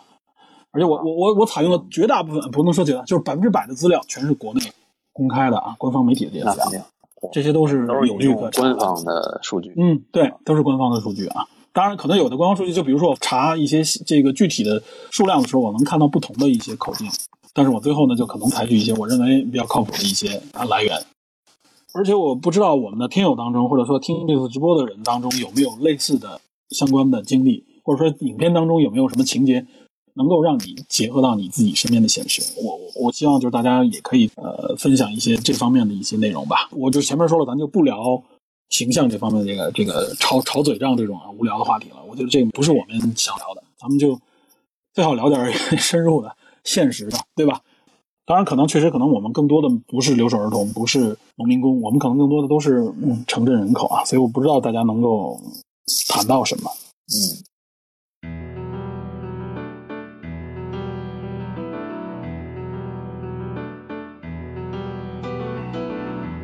好，下面咱还是正常顺序啊，先从这个官方顺序开始。哇塞，梁云好，梁云好。啊，哎，你好。哎，直播间的各位好。皮特今天说咱聊那个留守儿童这个话题，从一开始我就觉得特沉重。这个刚刚皮特是也说了很多关于留守儿童的东西，就是几个数字呢，皮特也提到了关于这个未成年人犯罪率啊。嗯，我看了一些东西，也顺便跟大家分享一下吧。就留守儿童，就我这边提的重点还是指的是农村留守儿童，因为他那个概念较为狭义，比较容易去去分析和思考。这个鉴于它是一个社会问题，咱这个社会就像个怎么说呢，像个人体一样吧。就一旦出现一个问题，它必定不是一个呃单独的像病症一样的东西，一定是就是一系列的东西所聚集产生的一个表象。所以它背后导致它发生的原因是比较多元和复杂的。留守儿童嘛，这个社会问题主要衍生出来，我总结大概三个范畴吧。第一个就是一个概念叫做多维贫困。贫困大家都知道是指的是收入方面的、经济方面的。多维贫困概念就要更宽泛一些，包括什么个人的教育啊、健康啊，还有个人的感受啊，等等等等吧。多维贫困对于这个青少年的影响呢，也是挺大的，能会涵盖到他的一生。再有一个就是，呃，刚刚皮特也提到相关的，他那个概念就叫做叫做叫做越轨行为，或者叫做什么，就是啊违反社会规范的那种行为，像违违法犯罪啊这一方面的东西。再有一个就是在留守儿童群体中发生的性侵害，这个性侵害不只是成年人对未成年人施加的，其实也包括那个呃，在留守儿童之间，就是未成年人对未成年人施加的。就这这些字眼抛出来，就让人感觉非常的压抑。嗯，留守儿童成因之前 Peter 也都聊到了，就是说呃，社会变迁啊、贫富差距啊、城市化等等等等吧。其实这个东西，嗯，本身反映出来的问题肯定是非常的严重的了。但是，其实让我感到更更惶恐、更压抑的是，这个东西其实没有一个很好的解决方案。就是你越越去研究、越去琢磨、深入的思考，你会觉得这个东西，哎，真的蛮无解的。这个这个才是让人真正感到郁闷的地方。看了很多，比如说他有人提到了关于什么社会控制理论也好，什么加强留守儿童的这个德育啊、品格教育这些东西，我觉得都很空泛，都很空泛，而且有些这个字语，说真的，你读着也挺，这确实挺那啥的，就太太空了。这个真正落实到嗯解决留守儿童这个问题上去，其实嗯远远没有那个字面上那么简单。因为这个这个是整个社会的一个问题，就像人生病了，他他的病症不可能有一种药物来解决，他可能要多种药物来组合着进行一个治疗。所以留守儿童这个问题，这个肯定也不是我们今天能够把它说清楚。嗯，我我是习惯性的想去从乐观的角度去去想，因为最近国家政府也推出了一些，也不是针对他的一个政策啊。你比方说一个就是呃教育的双减，因为我们知道少年儿童嘛，他在这个年龄段其实要面对面临的最最重大的问题，或者他们最应该得到的东西就是就是教育，所以最近双减这个，你从留守儿童这个角度去考虑，可能会对他们有一定的帮助，因为我们知道，嗯，设置了普职比之后呢。这个上高中的人就会比之前要少很多，所以会有大批的人去进入职教、中专或者是技工学校这一类的学校去进行一个教育。呃，我觉得客观上会促进留守儿童，嗯，能够获得一技之长，这个会对他他们将来的生活应该是非常的有帮助，既能够提升自己的收入，也能够。这个怎么说呢？就是让自己的可以把自己的生活变得更好。呃，因为我看到一个关于叫社会控制理论提到的几个东西啊，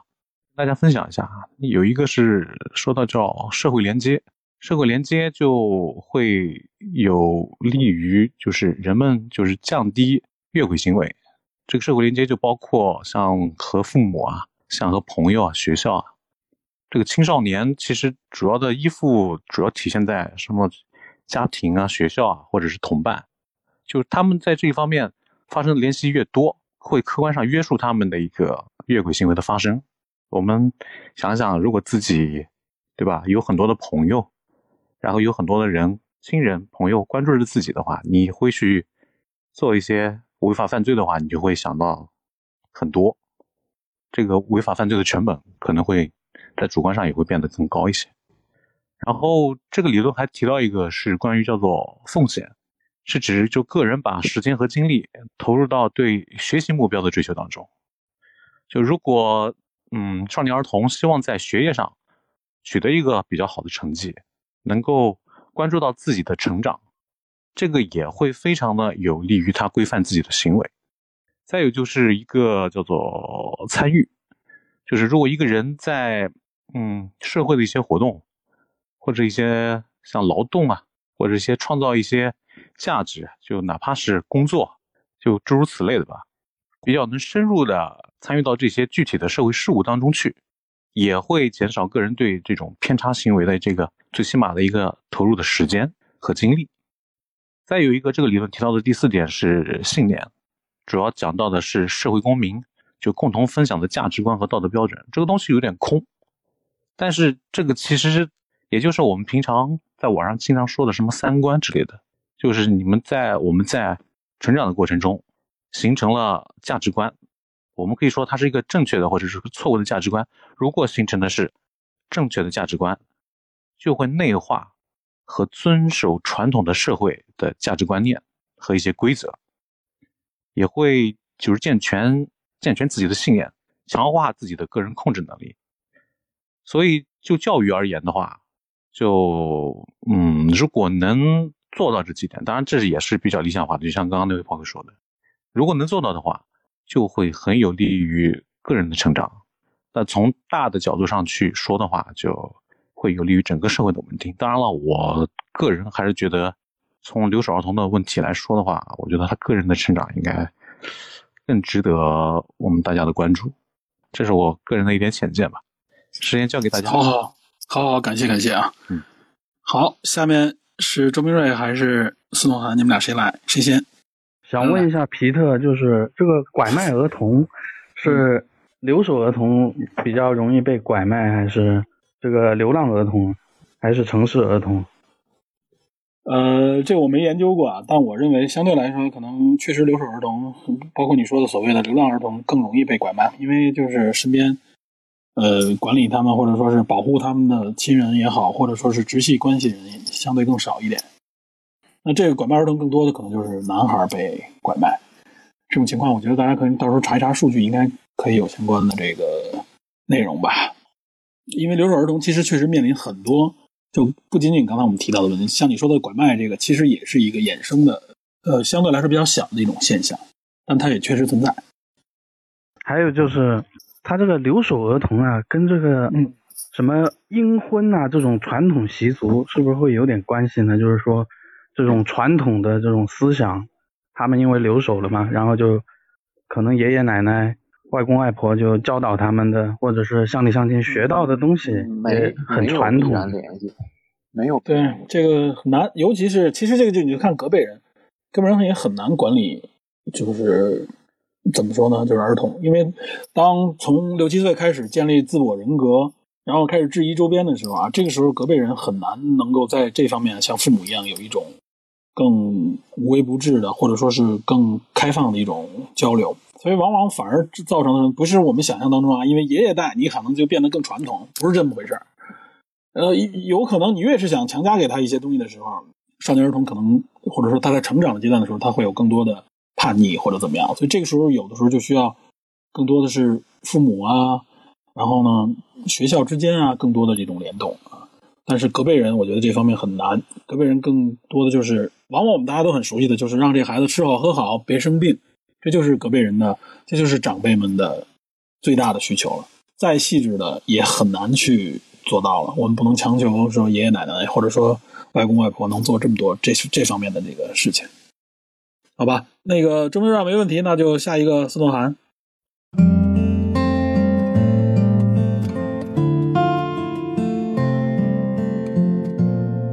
哎，Peter 你好，DP 你们好。哎，那个我我可以再聊一下那个电影本身吗？因为我没问题没问题。进来的时候可能咱们已经聊到这个外延了，然后可能有些地方没有那可能之前你们提过，然后我就如果说到的话，你可以考你可以考虑酌情给我呃剪掉吧。啊，我觉得还是想从这个创作本身来讲谈一下吧。我觉得这部电影，包括作为一个动画电影，它最可贵的地方就是。呃，照应了现实啊。虽然说刚才皮特可能在这个呃评论的时候，可能有提到过说有些地方是脱离现实的，但我觉得他的这个题材，包括说他所描述的这样的一个呃环境啊，刚好其实就是我们当下社会的一个现实的写照。而想想一下，从这个呃应该是二零一五年吧，那个大圣归来，然后一直到。到今年的那个青蛇崛起啊，这可能是咱们这个叫呃国产动画崛起的这么一段时间吧。但是如果说回溯一下这些上映过的这个电影啊，但凡有口碑啊、有票房的这种的，好像没有一个是关于现实题材的。啊，基本上就是要么是这个西游的，要么是封神的，嗯，再就是这个白蛇的，可能真正啊，真正讲咱们说这种普通人生活的啊，甚至说我们这个身身边的这种啊儿童啊，包括成年人生活的这种，反倒是没有的。我觉得呃。至少这个《雄狮少年》在这一点来讲的话，应该是呃比较独特的啊，就是无论他最后最后的这个话题度啊，还是这个票房如何，我觉得他应该是呃为数不多吧，屈指可数，可以在呃这个题材当中比较呃新颖的啊，就是没有没有说那个靠什么 IP 啊，也没有靠一些经典的角色，而就是通过一个。普普通的少年啊，通过他的一个励志的故事，然后来展现，包括里面还有呃关于城市的啊，关于咱们说这种大城市的一些画面的这个展示啊，那这个其实在咱们这个其他的作品里面也基本上是看不到的，所以我觉得从这点上来讲，这部作品真的是啊非常有意义。然后还有就是呃，我看到咱们这他这个。这个电影好像应该也是被这个央媒进行了这个官方好评。那这一点其实两方面啊，一方面就是可能也是呃，就是把这个当下可能一些比较热议啊，甚至说有一些争议的话题呃，给做了一个呃定性吧，然后让大家还是觉得就是还是需要这个展现自己的这个文化自信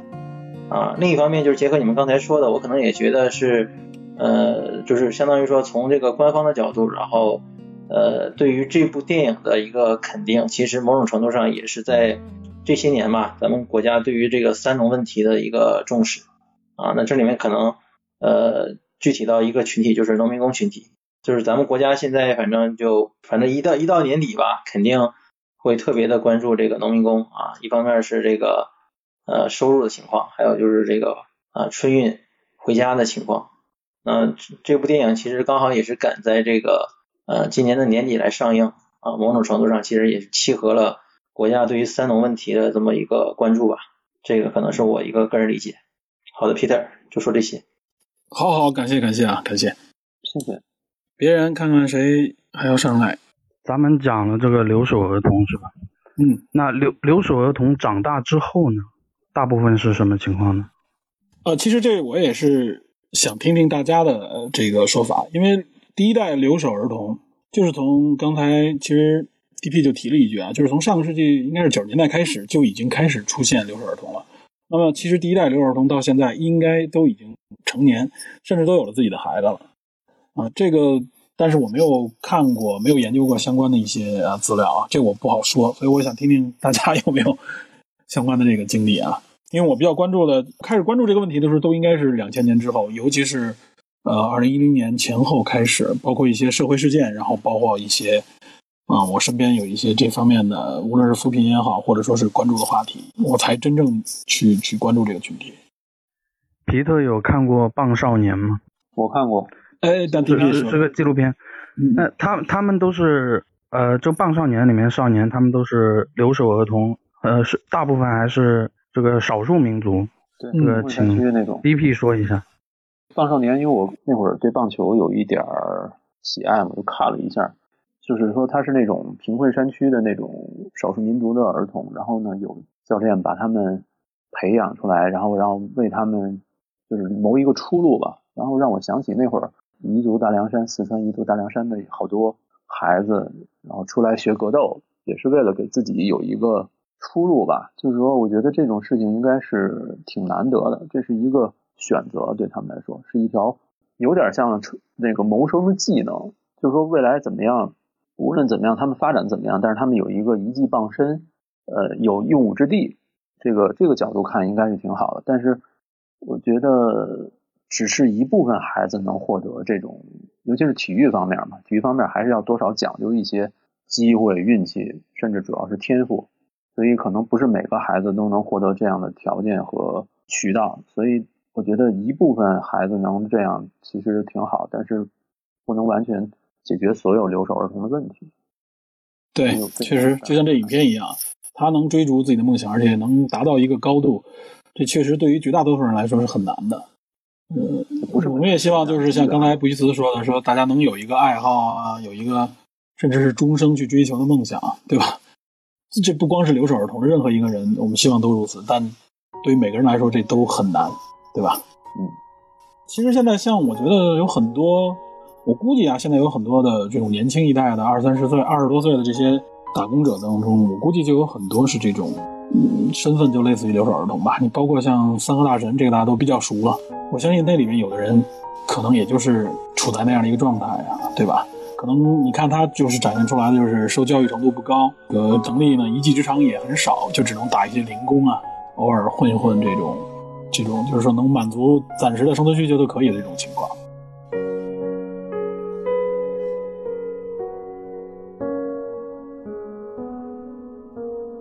啊，各位老师好啊，我是第一次发言，有点紧张。呃，没事，别紧张，别紧张，随便说。我就是一个留守儿童啊，还有我的小孩也是。啊。我哎，呃，那正好可以分享一下自己的一些亲身经历。呃，我是九零后啊，但是我身边的起码有十个朋友吧，起码有八九个都是留守儿童这样子。嗯。然后呢，刚才有个朋友有一个朋友提到说，呃，那留守儿童回乡以后怎么办？以后怎么办呢？我觉得。这还要还需要社会的改变吧？我觉得你看，我们都已经是两代人了，还是留守儿童这个样子。我觉得，嗯，这个要要解决这种情况的话，可能要相当长的时间吧。对，嗯，肯定是。呃，这这个这这个电影我还没看过，但是说到这个留守儿童这个，我觉得我是我突然很感同身受，所以我现在呃想说一下这样子。嗯，好好，没问题。特别希望你们能够说一些这个亲身的一些内容。呃，就是我我老家是贵州的，我们这这留守儿童这种情况特别特别严重。还有刚才你们所说的，就是现在呃这两年发生的那种回乡的那种，我觉得也很多。就是父母在在城市里面，就是工作不稳定了，就要回家了，就是呃学籍留不住啊，这种情况都有。我觉得这这种情况，哎呀，真的太复杂。我觉得就是听了你们一晚上，我觉得我真的很能感同身受这种情况。我觉得皮特。说的也太，我觉得你好像就是身临其境的那种说法，我觉得我很感动，很感动，谢谢你。别别别，这个我只能是做了一些简单的一些了解和调查。是啊，我就是 因为我也有这种经历嘛，因为你说的特别贴切，也特别中肯，我觉得是这样子。我就先说这么多吧，谢谢。你刚才说了一个这个感谢感谢，你刚才说到贵州，其实我我还节目里边我也没提，就是贵州其实几年前一五年有一个特别著名的一个事件，在毕节，对吧？应该就是就是留守儿童出现了这个意外死亡的这种情况，包括有自杀的这种情况。当时我记得社会上面讨论了很久，而且包括很多官方媒体也指出说，很多留守儿童的一些问题。我们不能仅仅的归结于贫穷这一个原因，它还有很多，比如说长期的这种对心理啊、社会啊这各方面的一些影响。我觉得那个时候，至少几年前吧，那个时候谈这些问题的时候，还都是，呃，从现在的角度来看是非常尖锐的啊，它也能指出一些这个很很很现实的问题。而且我就像你说的，我贵州那边确实，嗯，这种留守儿童也好，或者流动人口也很多，因为贵州省相对来说经济。相对差一些，然后呢，就外出打工的这种情况，呃，也很多。尤其你像我比较了解的，一般都是像河南啊，嗯，包括像安徽啊，在北京这边比较多。但贵州我不知道他们更多的流向，比如说是不是呃，像西南啊，还是向东南方向去去去流向？好像在北京我接触到的，呃，贵州的外来打工者相对少一点。不是那我不知道。嗯，不对，不是很多。咱们这边住更多的像像河南啊、东北啊、湖北，嗯，湖北，尤其是安徽啊之类的，有很多。对，安徽，尤其是在很多，比如说像饭馆啊、装修啊，好多都是安徽人。呃，我想问一下那个九五二七啊，你问，然后我我估计他应该能听到。那个，呃，您现在在贵州吗？我我就想问的问题是，贵州现在就对于，呃，留守儿童啊，或者是就是。城乡户籍制度二元这一块有没有做出什么样的呃政策性的引导啊？呃，据我所知吧，好像没有，还是那个样子吧。就是，呃，但是呢，他现在我们那边的政府会会在家里面搞一些就是中小企业吧，他会鼓励大家留在家里面工作。但是说实话，就是工作的话，那工资跟外面差的很就很多，就两三千块钱，两三千块钱对于一个家庭来说，那真的是杯水车薪啊！我觉得是这这样子。那种乡镇企业是吧？对对对对对。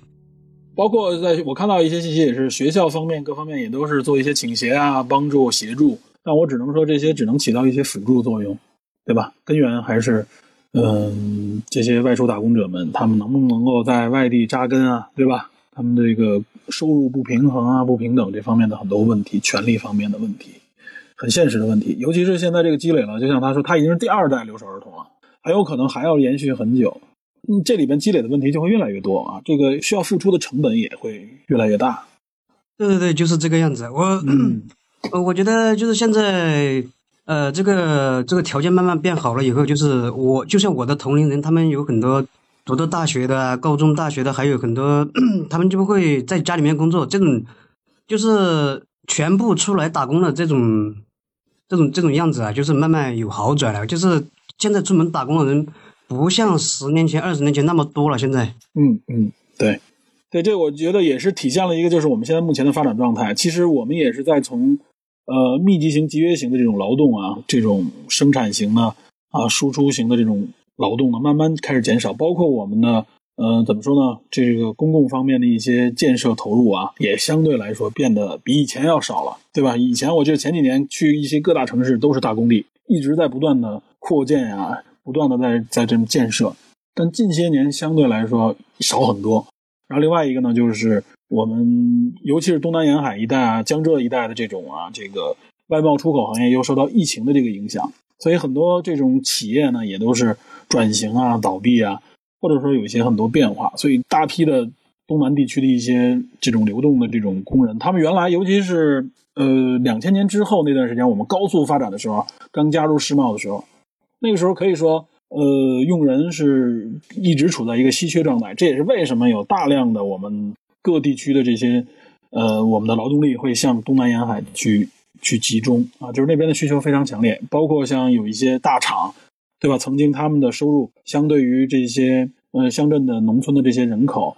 他们的收入确实高很多。有一种就类似于可能七八十年代那个时候能出国去挣钱的一些人。啊，他们相对于国内的那个收入那个比，可能是几倍的那样的差距，对吧？那个时候可能农村里边很多人口，他们的收入可能每个月只有几百元，对吧？有的没有工作就更少，那靠靠靠农业去收入，靠庄稼去收入的这个，一年有个一两千块钱的，两三千块钱也就也就是这样，对吧？能挣到的钱，那相对来说，他们月工资能够达到那个时候，我记得高的时候可能有几千上万啊，就是不断加班去打工的那些人，对吧？像什么富士康那时候非常火的时候，他们是能够回来补贴给自己家乡很多的这个收入，所以那个时候是需求非常旺盛。但这两年全都变化了，因为我们的经济也在转型，社会环境也在变化。嗯，然后呢，就是内陆的一些城市，包括我们政府有一些确实有一些对乡镇地区、对乡村地区，比如说经典扶贫也好，或者说是呃，无论是教育环境还是工作环境的一些改造，会形成一些回流。所以也就出现刚才我们前面说的啊，还有一些就是这种，呃，回流儿童，他们种种原因嘛，回到自己的这个真正自己的户籍所在的这种家乡。那现在人力成本越来越高了，其实以前很多的行业现在工资。关于其实关于人力成本这一点啊，这是原来我们所谓的人口红利，对吧？这个人口红利这个问题，我觉得其实如果我们作为我们就是各个人口嘛。我们看这个红利的时候，如果我们站在个体的角度来看，这个红利其实不是什么，对我们来说不是一个非常好的词语，对吧？什么叫红利啊？就是我们让渡出了我们应得的一些，或者说是本应该获得的一些利益。尤其是在这里面让渡最多的，那应该就是我认为就是农民工人口，肯定是这样的。而且我认为他们是两三代人都付出了，无论说是老一辈的原来的农民，还是外出打工的第一批、第二批，还是他们的子女。他们付出的代价是巨大的，这个代价实际上是弥补了我们所谓的这个发展。就是我们这么大发展是从哪来？其实从逻辑的角度，从经济的角度，我们自己仔细去想也能想明白。就是我们生产的东西很多成本也低，我们之所以还能有这么快的发展，那一定是有人为此超额付出了，对吧？我们赚的实际上或者说我们获取的利益就是这一部分利益。这个社会是公平的。如果我们都平等的话，就像你说的，人力成本提高，就是现在我们包括那个时候我们看到一些国外，比如日本，我比较了解的就是这样，就是所有跟人工有关的成本都非常高，因为它不是工业化生产出来的，它不是自动化生产出来的时候，只要涉及到人工，它就意味着这个人工背后的价值权利，所以它人工必然是一个高成本，这不是什么坏事儿，这本来应该是一件好事儿的，对吧？但是对于我们这种啊一段时期里面的高速发展，甚至我们从规划的角度也好或怎么样，就是其实就无论说是直接还是间接的，就造成了这么一个情况。那这个时候，那必然就会有一个嗯，看上去非常美好的发展，但确实这里边那么多人付出的代价是是，我们只能说在后来的这若干年当中，不断的哦，我们会慢慢体会到这些成本，这些成本最后还会落回来，这是我的一个看法吧。所以现在教育就从这种像推崇学历，像推崇能力去那种演变。对，就是推崇学历这个一方面，对，有我们的文化基础。这个我们文化基础从从古至今就仕途也好怎么样，我们是有一条，就是就是这个考取状元也好，通过科举，我们有这么一个文化基础。所以，我们这个民族，我们这个国家的这个人民喜欢或者说是对高学历有有这种非常。重要的这种追求，这是一个文化特征之一。另外一个呢，嗯，怎么说呢？就是我们也需要有更多的这种技术类人才出现在我们的这个社会建设当中。所以，他对这个学历各方面啊，是原来是有很强的需求的。但现在其实我们学的是德国的一个所谓的成功经验。德国就是在这方面啊，就是包括一些欧洲国家，它就是就是确实它形成了可能就是一个五五分流，有一部分人去选择。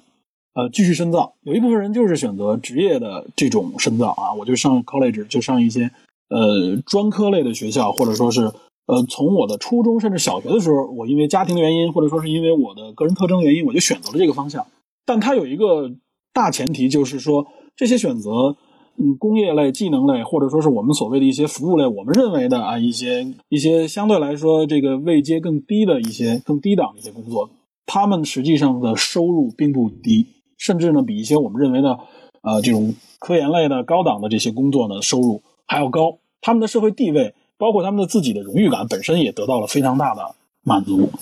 这一点是我们目前啊，就是无论从文化上面，还是从目前的经济结构上，都很难去达到的一个状态。所以，我们现在更多的时候，你我我是一直觉得啊，就是我我的观点也是，就是我们有太多太多的这种规划和政策了，我们的人为规划政策过多。我们失去了自然发展的一些真正的有价值的东西，就是我们应该去解放一些东西，保护一些权利的情况下，让它去有序的自然发展，就像自然生态一样。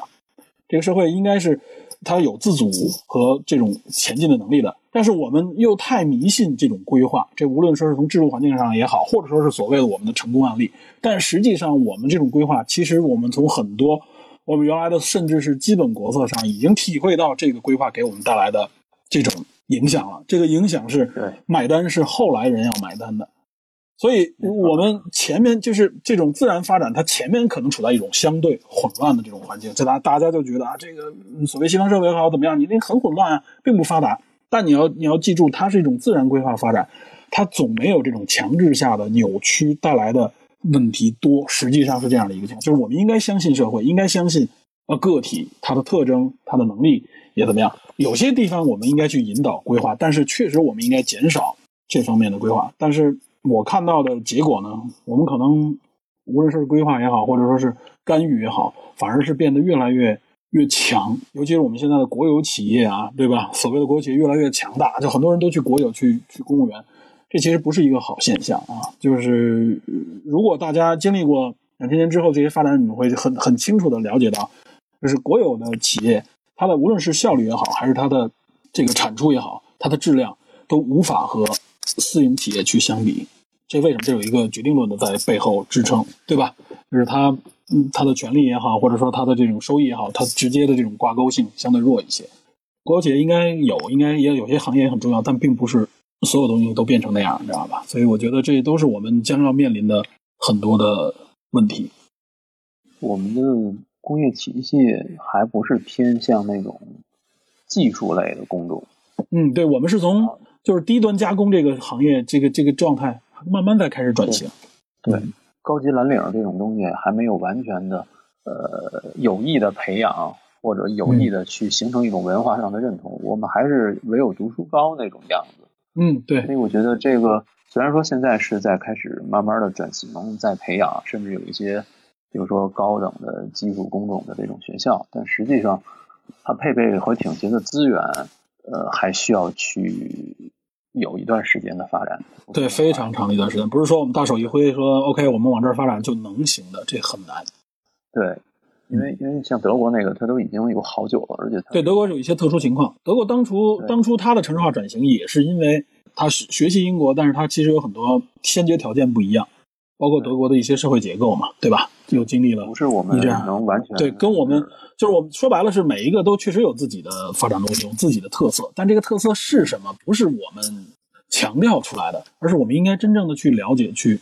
去感受出来的。尤其是我们发生一些问题的时候，这个。是应该怎么去面对，对吧？这个我觉得很多 很多话题，就是现在的这个怎么说呢？聊深了以后，都会现在这个社会好像也不太允许。这也是我看到，就是不像我们前些年那个时候，至少在言路方面还是非常开放的。这我觉得也是很苦恼的一点啊，看到的。包括就像我说这影片，我们不聊容貌这件事情，为什么？就是因为现在这很多话题已经变得越来越极端化了，就大家缺少了一种耐心，缺少了一种。呃，是不是说理性表达、理性交流，包括包容性啊，都越来越差了？对，嗯，对，这个我觉得就是这个就受到社会上很多的一些主流所谓的声音的引导啊。这个我们从我们看关注的电影行业里边就明确能感受到这一点，我觉得非常遗憾。所以我觉得这部影片里边应该算夹缝里边，它有一个声音，而且它能受到主流媒体的关注，我觉得真的是挺不容易的啊。就我希望，确实我希望有更多人去看，而且。我有一些原来的同事问到我，就问我说说，因为他们都有孩子，说问这个片子适不适合孩子看，尤其是他们有一些这个孩子已经上小学啊，什么之类这种情况。我说我感觉应该挺适合的，因为我听到有人反馈啊，呃，我就侦探社四部里边也有人反馈说孩子挺爱看的，而且看的是一会儿哭一会儿笑，那就是特别对展现出来这个影片其实对孩子的这个感染力。正是因为带着孩子看，其实大人也会去看的时候，我希望大家能够。不仅是哭过笑过啊，有一些背后的思考，也希望能够和孩子们去，或者说是去交流一下，为什么那个孩子他和好像现实中的孩子不太一样，对吧？我希望大家能够去去交流和思考这些内容。对，我觉得挺适合家长带着孩子去看这片子，也没有什么呃太过这个紧张刺激的，或者说是这种限制级的内容，限制镜头没有啊。嗯，对。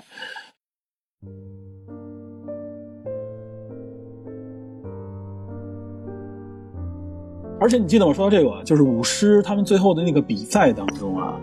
我记得他们的第二场比赛就是有点过独木桥那种感觉，就抢四个，呃，占四个位嘛，对吧？大家一起去抢。嗯，其实那一场里边你看到吗？他们有很多情况就把大家最后用的是那个臭脚公式啊，当然这是一个搞笑，但是在那个过程当中，你看到彼此之间，我觉得也有一一点点影射社会现实，就是很多人实际上是被推到水里的，对吧？就失去比赛资格了嘛。这个竞争是很很残酷的，我不了解舞狮的真正的真实情况，有没有这种类似于打群架似的这样的方式？但我觉得其实这块也有暗示，就是这个竞争是无情的，非常无情。有些人就是直接你你掉到水下就就完全没资格了，对吧？不仅有危险，狮子也也都泡了，对吧？而且可以这么说，可以这么说，就是说它象征着一种竞争残酷嘛。因为最开始大家都挑弱的嘛，因为他们其他队伍都是两支，只有他们是一支一支狮队。然后他们想往人少的地方去，后来结果大家一看，对，就是大家都往这儿挤嘛。对，主持人一句话，所有人都奔他们去了。这个就是一种，而且挤的过程当中，其实这个比赛当中也体现出来，它不是简简单单只是比一个技艺，它有的时候就是就是赤裸裸的这种你死我活式的 竞争。对，这个你看第一场他们打的时候，虽然说那段是致敬《功夫足球》里边一个桥段，哎，对对对，但是你看对方使阴招下黑脚这种事情很常见，对，很常见吧？某种意义上说，也只能是说，你经过这样特别残酷的竞争，你才能有一种，就是对孩子也是一种历练吧。在这个电影中是这个，对，就是至至少对现实，对吧？有一些认识。我觉得让小孩子们看到，就和自己同龄人或者说是类似的这个环境里的不同的经历和遭遇的时候，对他们是有一些很好的影响的。就是不是只是眼前的书本上的。对吧？我们平时让我们看的那些东西，对吧？因为因为联系实际嘛。对对对对，因为我相信他们绝见不到现在的比如说留守儿童啊，或者说流动人口的这种现实情况，他们很难接触到了。影片最后也不是 happy ending，你拿到了彩头还是要去上海打工啊？对，没错，这个就是 happy ending。这剧透了。这本来我们说不剧透，这留给大家选，没看过，这你这算是也算剧透了。对，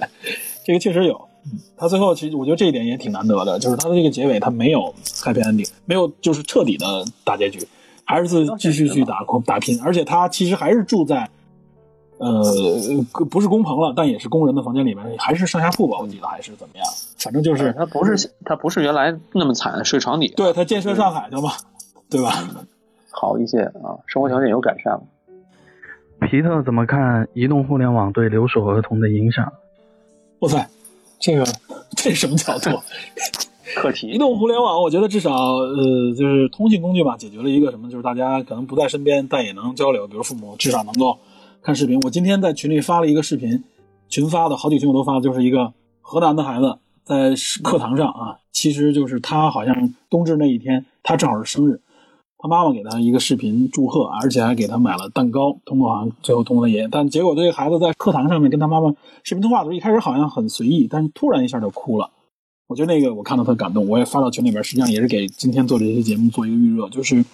就是情感链接肯定会增加我们的情感链接。就是我我我平时这我是在北京经常看到啊，就是确实是很多外来的打工者们，他们每到晚上，尤其是一些饭馆里边也好，或者说一些小小买卖里边也好，他们会长时间的和自己家里人，尤其夏天的时候经常看到视频通话，声音很大，那那边就是孩子。我在北京的街头会非常频繁，尤其小区里面会经常看到啊。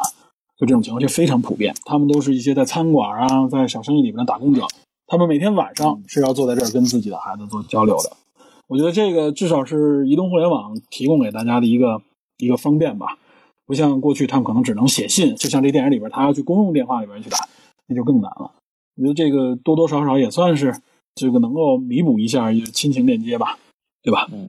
然后他们的娱乐化也能好一点，他们移动互联网就是能能随着一些。呃，能接触更多的社会吧，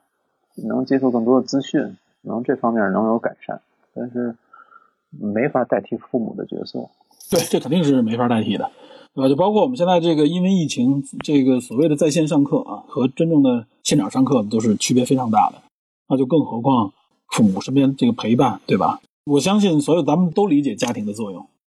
尤其是，其实这里边还有一些问题啊，就是比如说留守儿童的问题，就是家长只能节假日时候回去。我们经常看一些节假日回去以后，家长离开啊，孩子哭，家长哭的情况。但其实有很多情况，就是家长回到呃孩子身边的时候，他们一年可能有几次的时候，往往跟孩子之间的交流反而变得有一些问题。就是比如说他因为时间短，他又不了解自己的孩子，他需要在这个短的时间里面啊，他希望能灌输给孩子更多他认为有价值的信息。但这个时候往往是孩子和家长之间。会产生新矛盾，而且这个矛盾啊，对孩子的心理创伤是非常巨大的。家长是吵完架以后，最后哎后悔不应该说孩子或者怎么样，这孩子不听话，但家长的心理负担相对小，但孩子的心理负担是非常大。这也是留守儿童心理、心理性格方面的一个面临的一个非常巨大的问题。所以这个时候就是说，大家身边有或者说自己面对这种情况的时候，就一定记住，就是我们给留守儿童给孩子。更多的其实就是关爱，你不需要在这时候回去以后让他背书啊，或强加什么这个成绩没考好或怎么样，这些东西没有亲情重要。你应该弥补的就是亲情，知道吧？当然，我站着说话不腰疼啊。这个这是他们面临的困境。这个其实不仅是这个留守儿童和外出打工的这个父母，嗯，普通的父母也是一样的。对我们有的时候双职工，或者说我们有时候工作压力非常大，回到家里暴脾气对孩子或怎么样，其实太多问题。这也是现在就刚才说的双减政策之类的，也是指向这一点，就希望能减轻一些压力，让大家不再激不再那个激娃那种方向了。但是城市 其实这方面的压力其实还是非常巨大的。对，但我是觉得，就是对于孩子来说，未成年的孩子，没有什么比给予他爱、给予他关注更重要的。那么其他的学，无论是学习成绩、一技之长，还是什么课余练习，这些都是在爱的基础之上再去做的。如果没有达到这个基础的爱的时候，其他那些东西我觉得都不应该去强加给孩子。Peter 说这个给予爱，我想到一个那个早期一个人类实验啊，叫恒恒河猴实验。我听说过，就是说那猴子两两波去看它的反应，一波就给它一个假的一个母猴子，然后就给它一些刺激吧，然后一波就是给它正常的母猴子的爱，就那波就很好，那波就基本上那小猴子就废掉了。后来好像有一个学说吧，就是说给予婴儿就是少年儿童一些刺激，不给他爱，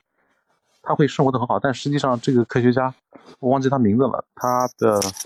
自己的小孩都是抑郁症，我觉得是。呃，你刚刚说那猴子那个，其实有，就五六十年代其实做过一些相关的实验，但现在其实这些本身都可能会受到这个伦理方面的这个质疑，就不允许了。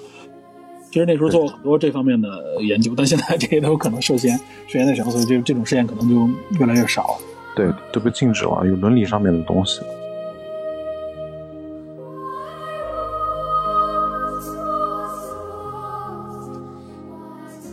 啊，C U C U，这这回说对名字了哈。这刚上来可能还太慢。哦，不好意思，刚才点了半 半点，把麦给关。嗯，就是这样啊。嗯，先问个问题，就不知道那个 P 那 D P 两个对这个片子，由于可能是信号的问题啊，这位听友当时在直播状态下的这个语音非常不清晰，我这里呢就只能省略掉了。大概我们断断续续能听到差不多三分之二左右的内容。基本上也知道他的描述和他想问的问题，后面呢就是我们的一个回复。Peter 和那个 DP，你们打多少分？这只是我顺带说说我当时的一个感觉。哦，明白明白，你这边听着断断续续，信号不好，但是我大概明白你的意思，就是说我们直观感受下来有多少分是吧？DP 呢？你那边你怎么看？我大概能听得见，能听见，大概就是大概能听见您的意思，就对我听也是断断续续的声音。我大概能给到七点五到八分吧，就是以我个人的感觉，就是我我唯一对这片不适的就是我刚开始说的前五前十分钟左右的那种，呃，有一点闷。然后呢，它的喜剧桥段呢，说实话，如果是老港片和周星驰的电影看的比较多的话，会觉得很熟悉，但是又没有那种惊艳，因为它它更多的是一种致敬，但是这致敬就是在一种模仿的范围内。很多很多桥段都很明显，但是到了后半程，我觉得他已经难得的在他关键的矛盾点上展现出每个人的每个人物的这个性格和每个人物合理的发展。他在关键点上没有垮，其实我觉得还还 OK。比如说，呃，阿娟外出打工，遭遇家庭这个变故，外出打工，然后他最开始选择没有。没有回到那个他的队友身边，回到他师傅身边。但是后来他又看到那个他的那个师傅和他的那个阿猫狗两个人那么拼，对他产生一种影响，这些都是说得过去的。还有他看到那个女阿娟的时候，最开始产生那种爱慕，紧接着一看他身边有男友又失落，这都是很合理的。我觉得这些方面都没有垮，包括到最后的时候他又回到现实，他没有说因为这个事情完全咸鱼翻身了，没有，他还是回到他现实。其实另外一方面也能说明，就是舞狮也好，醒狮也好，对人在目前这个文化对我们身边的这个改变的遭遇作用没有那么大，它更多的就是一种呃文化运动或者说竞技竞技竞技体育的这种这种层面，它还没有远远没有达到说完全能够改变这个人的整个命运的地步，绝对没有。然后更多的是说，我们刚才聊了很多的关于这个留守儿童和呃外出打工的这种父母子女。之间的这些问题，我觉得这个片子是很多方面都很聊到了很到位，就是没有没有太大的缺失。但是说缺点也不是没有，比如说人物成长的这个速度和影片的时长把握的不是那么好，还有就是说他们有些桥段明显就故意的故意的就给略过去了，比如说他最开始复赛的那个经过，他直接就略过去了。还有就是说阿珍和阿强这两个人的这个家庭矛盾太城市化了，太模式化了。也没有那么的精彩，阿珍的这个人物挖掘也不够深，但是他只是配角，所以我觉得整体上来说不过失，然后又该有的元素都有了，它又反映一定的现实，又一定激励人心的作用，我觉得给七点五到八分是没问题，在我看来，呃，我不知道 Peter 怎么想。嗯，你给分挺高，我一般就是不愿意太给电影打分，但是我 对，而且而且我看电影确实。可能和大大部分看电影不太一样，很多人就说，我刚才群里还有人挤着我说，说这片儿给你就不应该不应该让你看，你直接就谈留守儿童就完了。我正是因为带了一些呃预判，就是我看之前我会有一些想法，我希望看这里边能不能找到相关的线索，所以就不同，就跟大家去一个地方旅游，你如果有一个自己的线索和和寻找的路线，那可能和你身边的人看的完全不一样。但我觉得这个完全就属于我自己的一个体会，知道吧？我结合我遇到的一些现象啊，我看到我经历过的一些事情，我去看，所以这个影片就像前面我们说的，我前边就像 DP 一样。包括像 C O C O 说的也是啊，就是一开始给我感觉确实有很多桥段，就让我觉得这个影片相对来说太简单了。很多这个编剧，我当时就觉得这个编剧应该好好去看一看，像什么《疯狂动物城》之类这样的这个剧集，看一看就是性格啊、人物塑造啊，包括矛盾塑造的时候，这个中间是怎么样过桥的。然后这里边有很多细节可以去去可以去讲，可以去学。我觉得从编剧上，首先这个功力上，就我我当时认为就没达到，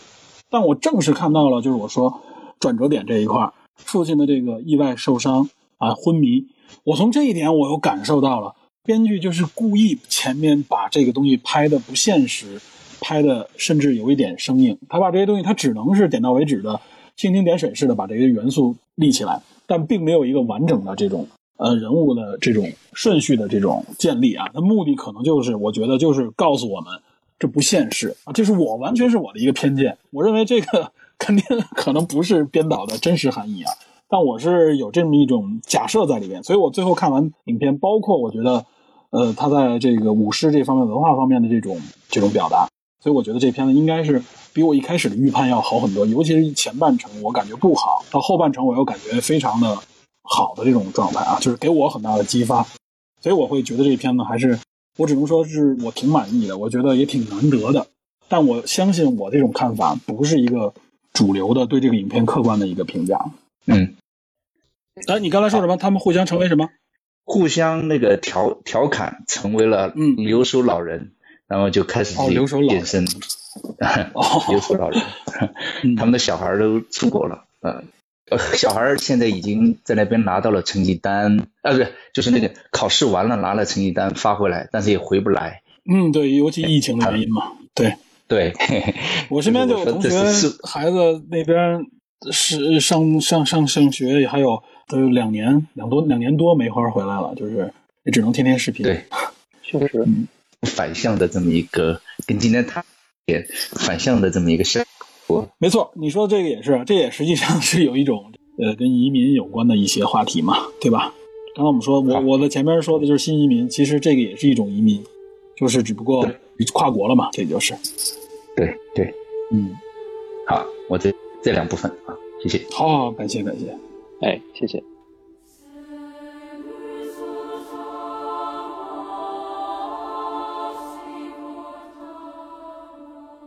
我想再分享一个关于就是咱们说现在这个农民工啊，包括咱们国家这个劳动力的一个问题，因为刚才好像你也有涉及，包括也谈了一些德国的。那我这边刚好是今年，今年应该是这个刚开春吧，然后去了，因为我这边是在东北，然后去了咱们一个抚顺，抚顺周边的一个工厂，然后那边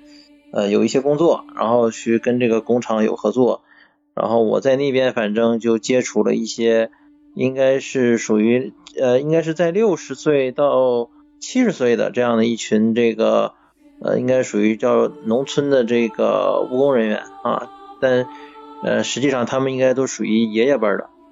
嗯，他们的这个现状就对于我对于我这种可能是呃在城市工作的人来讲，可能就相对来讲呃不太呃接触的不是很多，因为他们很多人都是因为他首首先我们那个工厂它是。呃，一个碳素的工厂啊，相对来讲，它这个呃生产车间的环境啊，包括说工人的这个对于工人的这个呃怎么怎么说呢，伤害吧，还是有一定的。然后这些都是在六六十岁多多岁以上的这些大叔，他们基本上就在那边也是做一些相对来讲比较简单的工作，嗯，而且挣的是日薪的，就是每天的这个工资大呃最多的好一点的大概是八十。然后差一些呢，大概是三四十块钱，而且他这个只是给工资，然后也没有任何的保险啊，甚至说跟他们连这个正式的一个用工合同都没有啊。但是他们呃，可能也是没有其他，因为他们可能子女啊，呃，包括这个在下一下一代的这个孙子孙女这些，可能都是呃搬到城市了，然后他们就相当于是留守在农村的一部分的这个剩余劳动力，然后他们是在呃就是村里有有这么一个工厂，然后他们就相当于说呃觉得觉得这个自己身体还行吧，然后就每天来这个打工。他们说自己是打杂的，但是，呃，因为我跟他们基本上也算是天天在一起工作吧。他们那个工作强度啊，对于我这个三十来岁的这么一个呃青壮劳动力来讲的话，还是我觉得我是吃不消的。但是他们还觉得很轻松。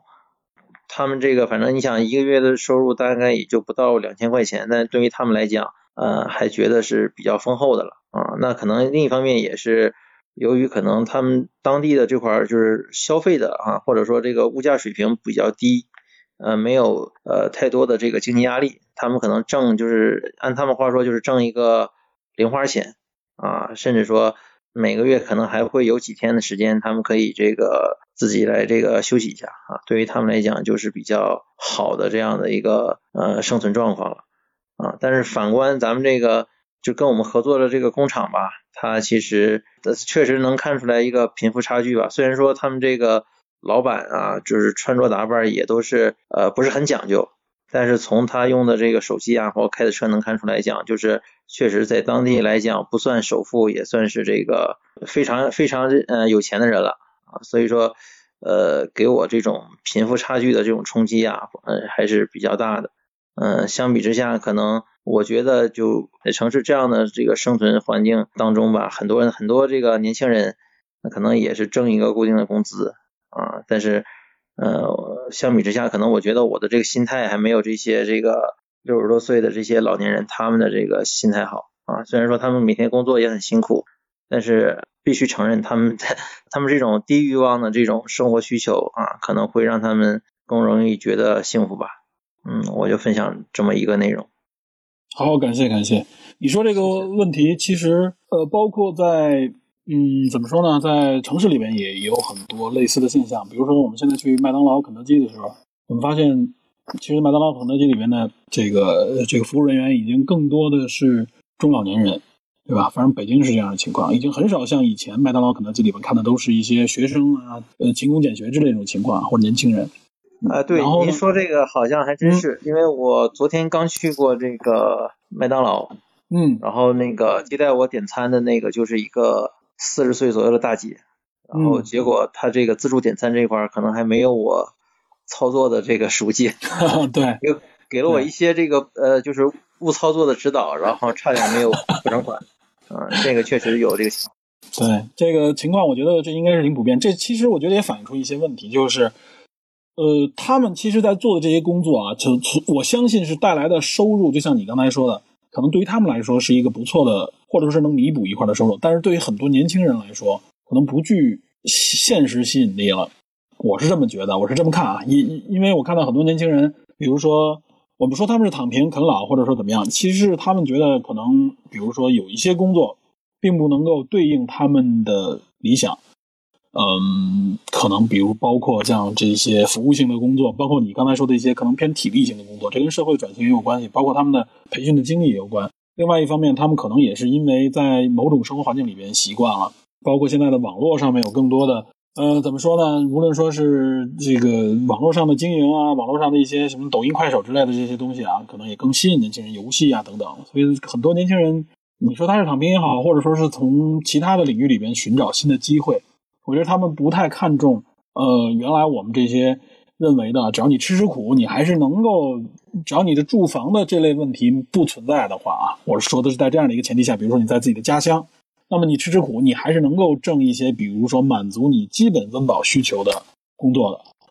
呃，但这其实恰恰体现了一种矛盾，就是我们的社会福利呢，并不能达到一种基础的这种状态，所以呢，有这些基础的工作呢，又需要人去做。就出现了一种，嗯，年轻人不愿意去做，只能老人去做。然后呢，年轻人希望能达到的东西又不能得到满足，社会又不能提供一个完整的福利的情况下，就出现了很多我们现在说的，我们美其名曰叫自由职业者、灵活工作的这些人啊，但实际上他们就是失业。嗯，这种失业也体现出一种无奈，就是他们可能觉得我付出这么多的体力，或者说付出这么多的工作，我要付出，甚至是比如说服务型工作，他认为他要付出尊严方面的问题，受别人的指唤，处在长期这种状态的时候，可能他们觉得这个收入和他们付出的东西也不对等，这也体现了一种一种需求吧。这也是一个很现实的问题，并不能都归咎于是年轻人懒或怎么样，所以这也可能会刺激这个社会去做一些相应的转变。但是很显然，这和我们目前就是规划的方向又不太一样。能不能够 在这样的经济结构里面去去找到各自能找到自己满足自己这种社会需求、心理需求的这个位置？我觉得这是一个越来越难的问题吧，只能说是。嗯，但是我觉得吧，包括我在那个工厂的时候，跟这些呃这个上了年纪的这些工人，然后交流的时候，其实他们都表达了同样的想法，就是。呃，就是意思说，但凡自己可能多念点书，多有点文化，也不会从事这样就是比较这个简单的，然后比较机械性的这种，而且就是这个工作环境比较差的这种体力劳动。嗯，然后这个是他们的一个共识。但是我其实有时候我也在想，就是因为现在来讲，咱们其实呃，从从教育层面来讲的话，就是尤尤其是这个九零后、零零零后。基本上应该都能满足这个九年的这个义务教育，甚至说大部分的孩子都是要上大学的。嗯，那上大学的这些人下来之后，呃，如果说他们没有打算去从事像您刚才说的服务性的行业啊，包括这种呃偏体力的、偏技术的这种工种的话，那我觉得真的有那么多就业机会给他们去让他们去坐办公室，让他们每天面对着电脑，然后去做一些这种。呃，咱们说这个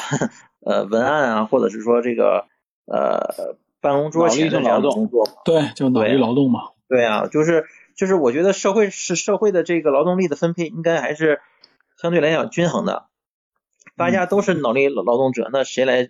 真正的创造这个是谁谁来做这种真正的这个生产力的驱动者？谁来呃完成大部分的这个咱们说社会生产活动呢？嗯，但其实这个其实也是接下来，包括咱们现在，你看，你看咱们就是什么鼓励鼓励这个三胎政策来讲的话，包括这个呃，就是呃，也是在指导就业吧。然后其实也是为了这个扩大这种生产型的这种劳动力，因为确实现在越来越多的这个劳动者都是呃，咱们说这个年龄比较偏高的了。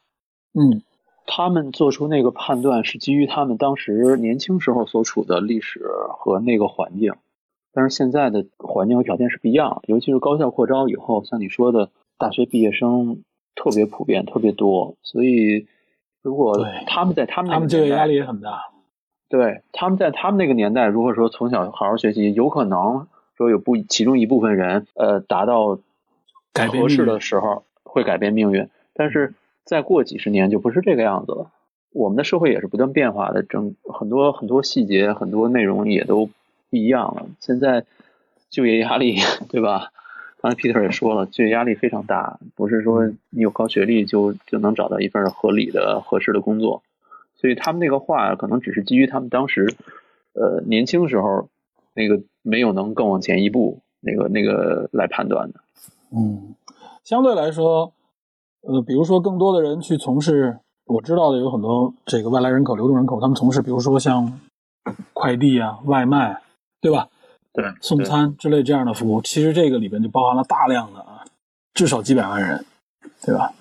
而且这个也确实是随着经济的发展，这个需求会越来越大，大家很多东西足不出户就可以获得，是基于这些人们在呃贡献非常基础的这种体力。劳动啊，其实我觉得很多年轻人去投向这个行业，可能有一种可能是因为这个行业至少他在工作的主要的呃环境当中是不受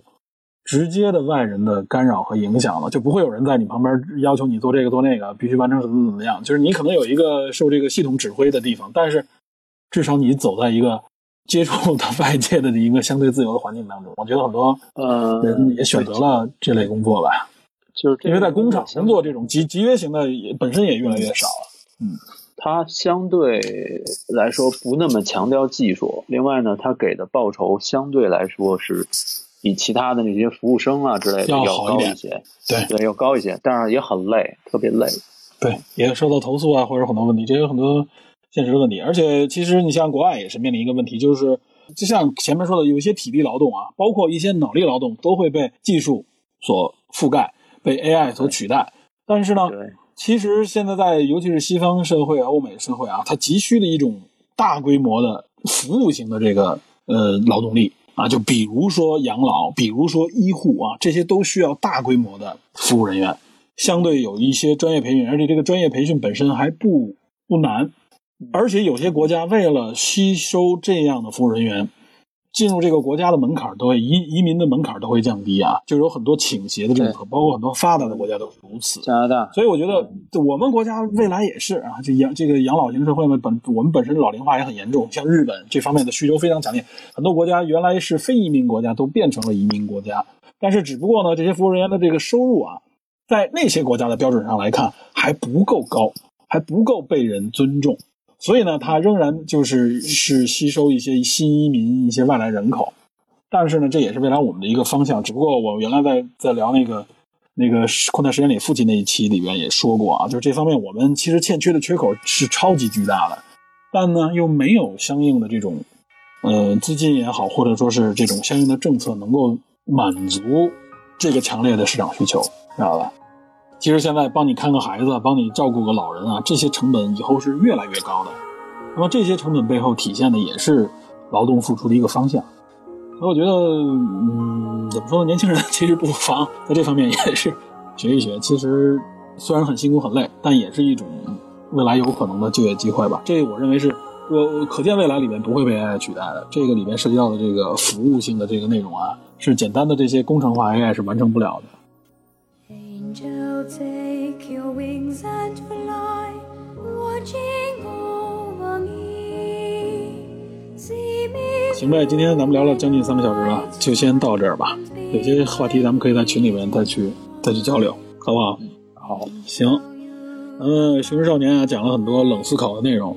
那个感谢大家收听啊，咱们嗯下一期预告一下，我们下周还会有，应该原则上可能会聊一部啊。也是动画片，但只不过不是国内的，是吧？咱们就算卖一个关子，好吧？哦，对了，今天还特别，我一直想说了一个，忘了。今天二十三号，马上这个平安夜，对吧？圣诞前夜啊，对，马上圣诞了，正好这两天也降温。北京没下雪，好多地方我听说要下雪了。这也是北京听说也下小雪，但是有些地区亦庄好像下了，说是对，嗯，反正是提前祝大家圣诞快乐呗，对吧？圣诞快乐，对，平安夜快乐。好吧，咱们明天群里边一起过平安夜。行，感谢大家收听啊，咱们下次再再聊，拜拜，拜拜。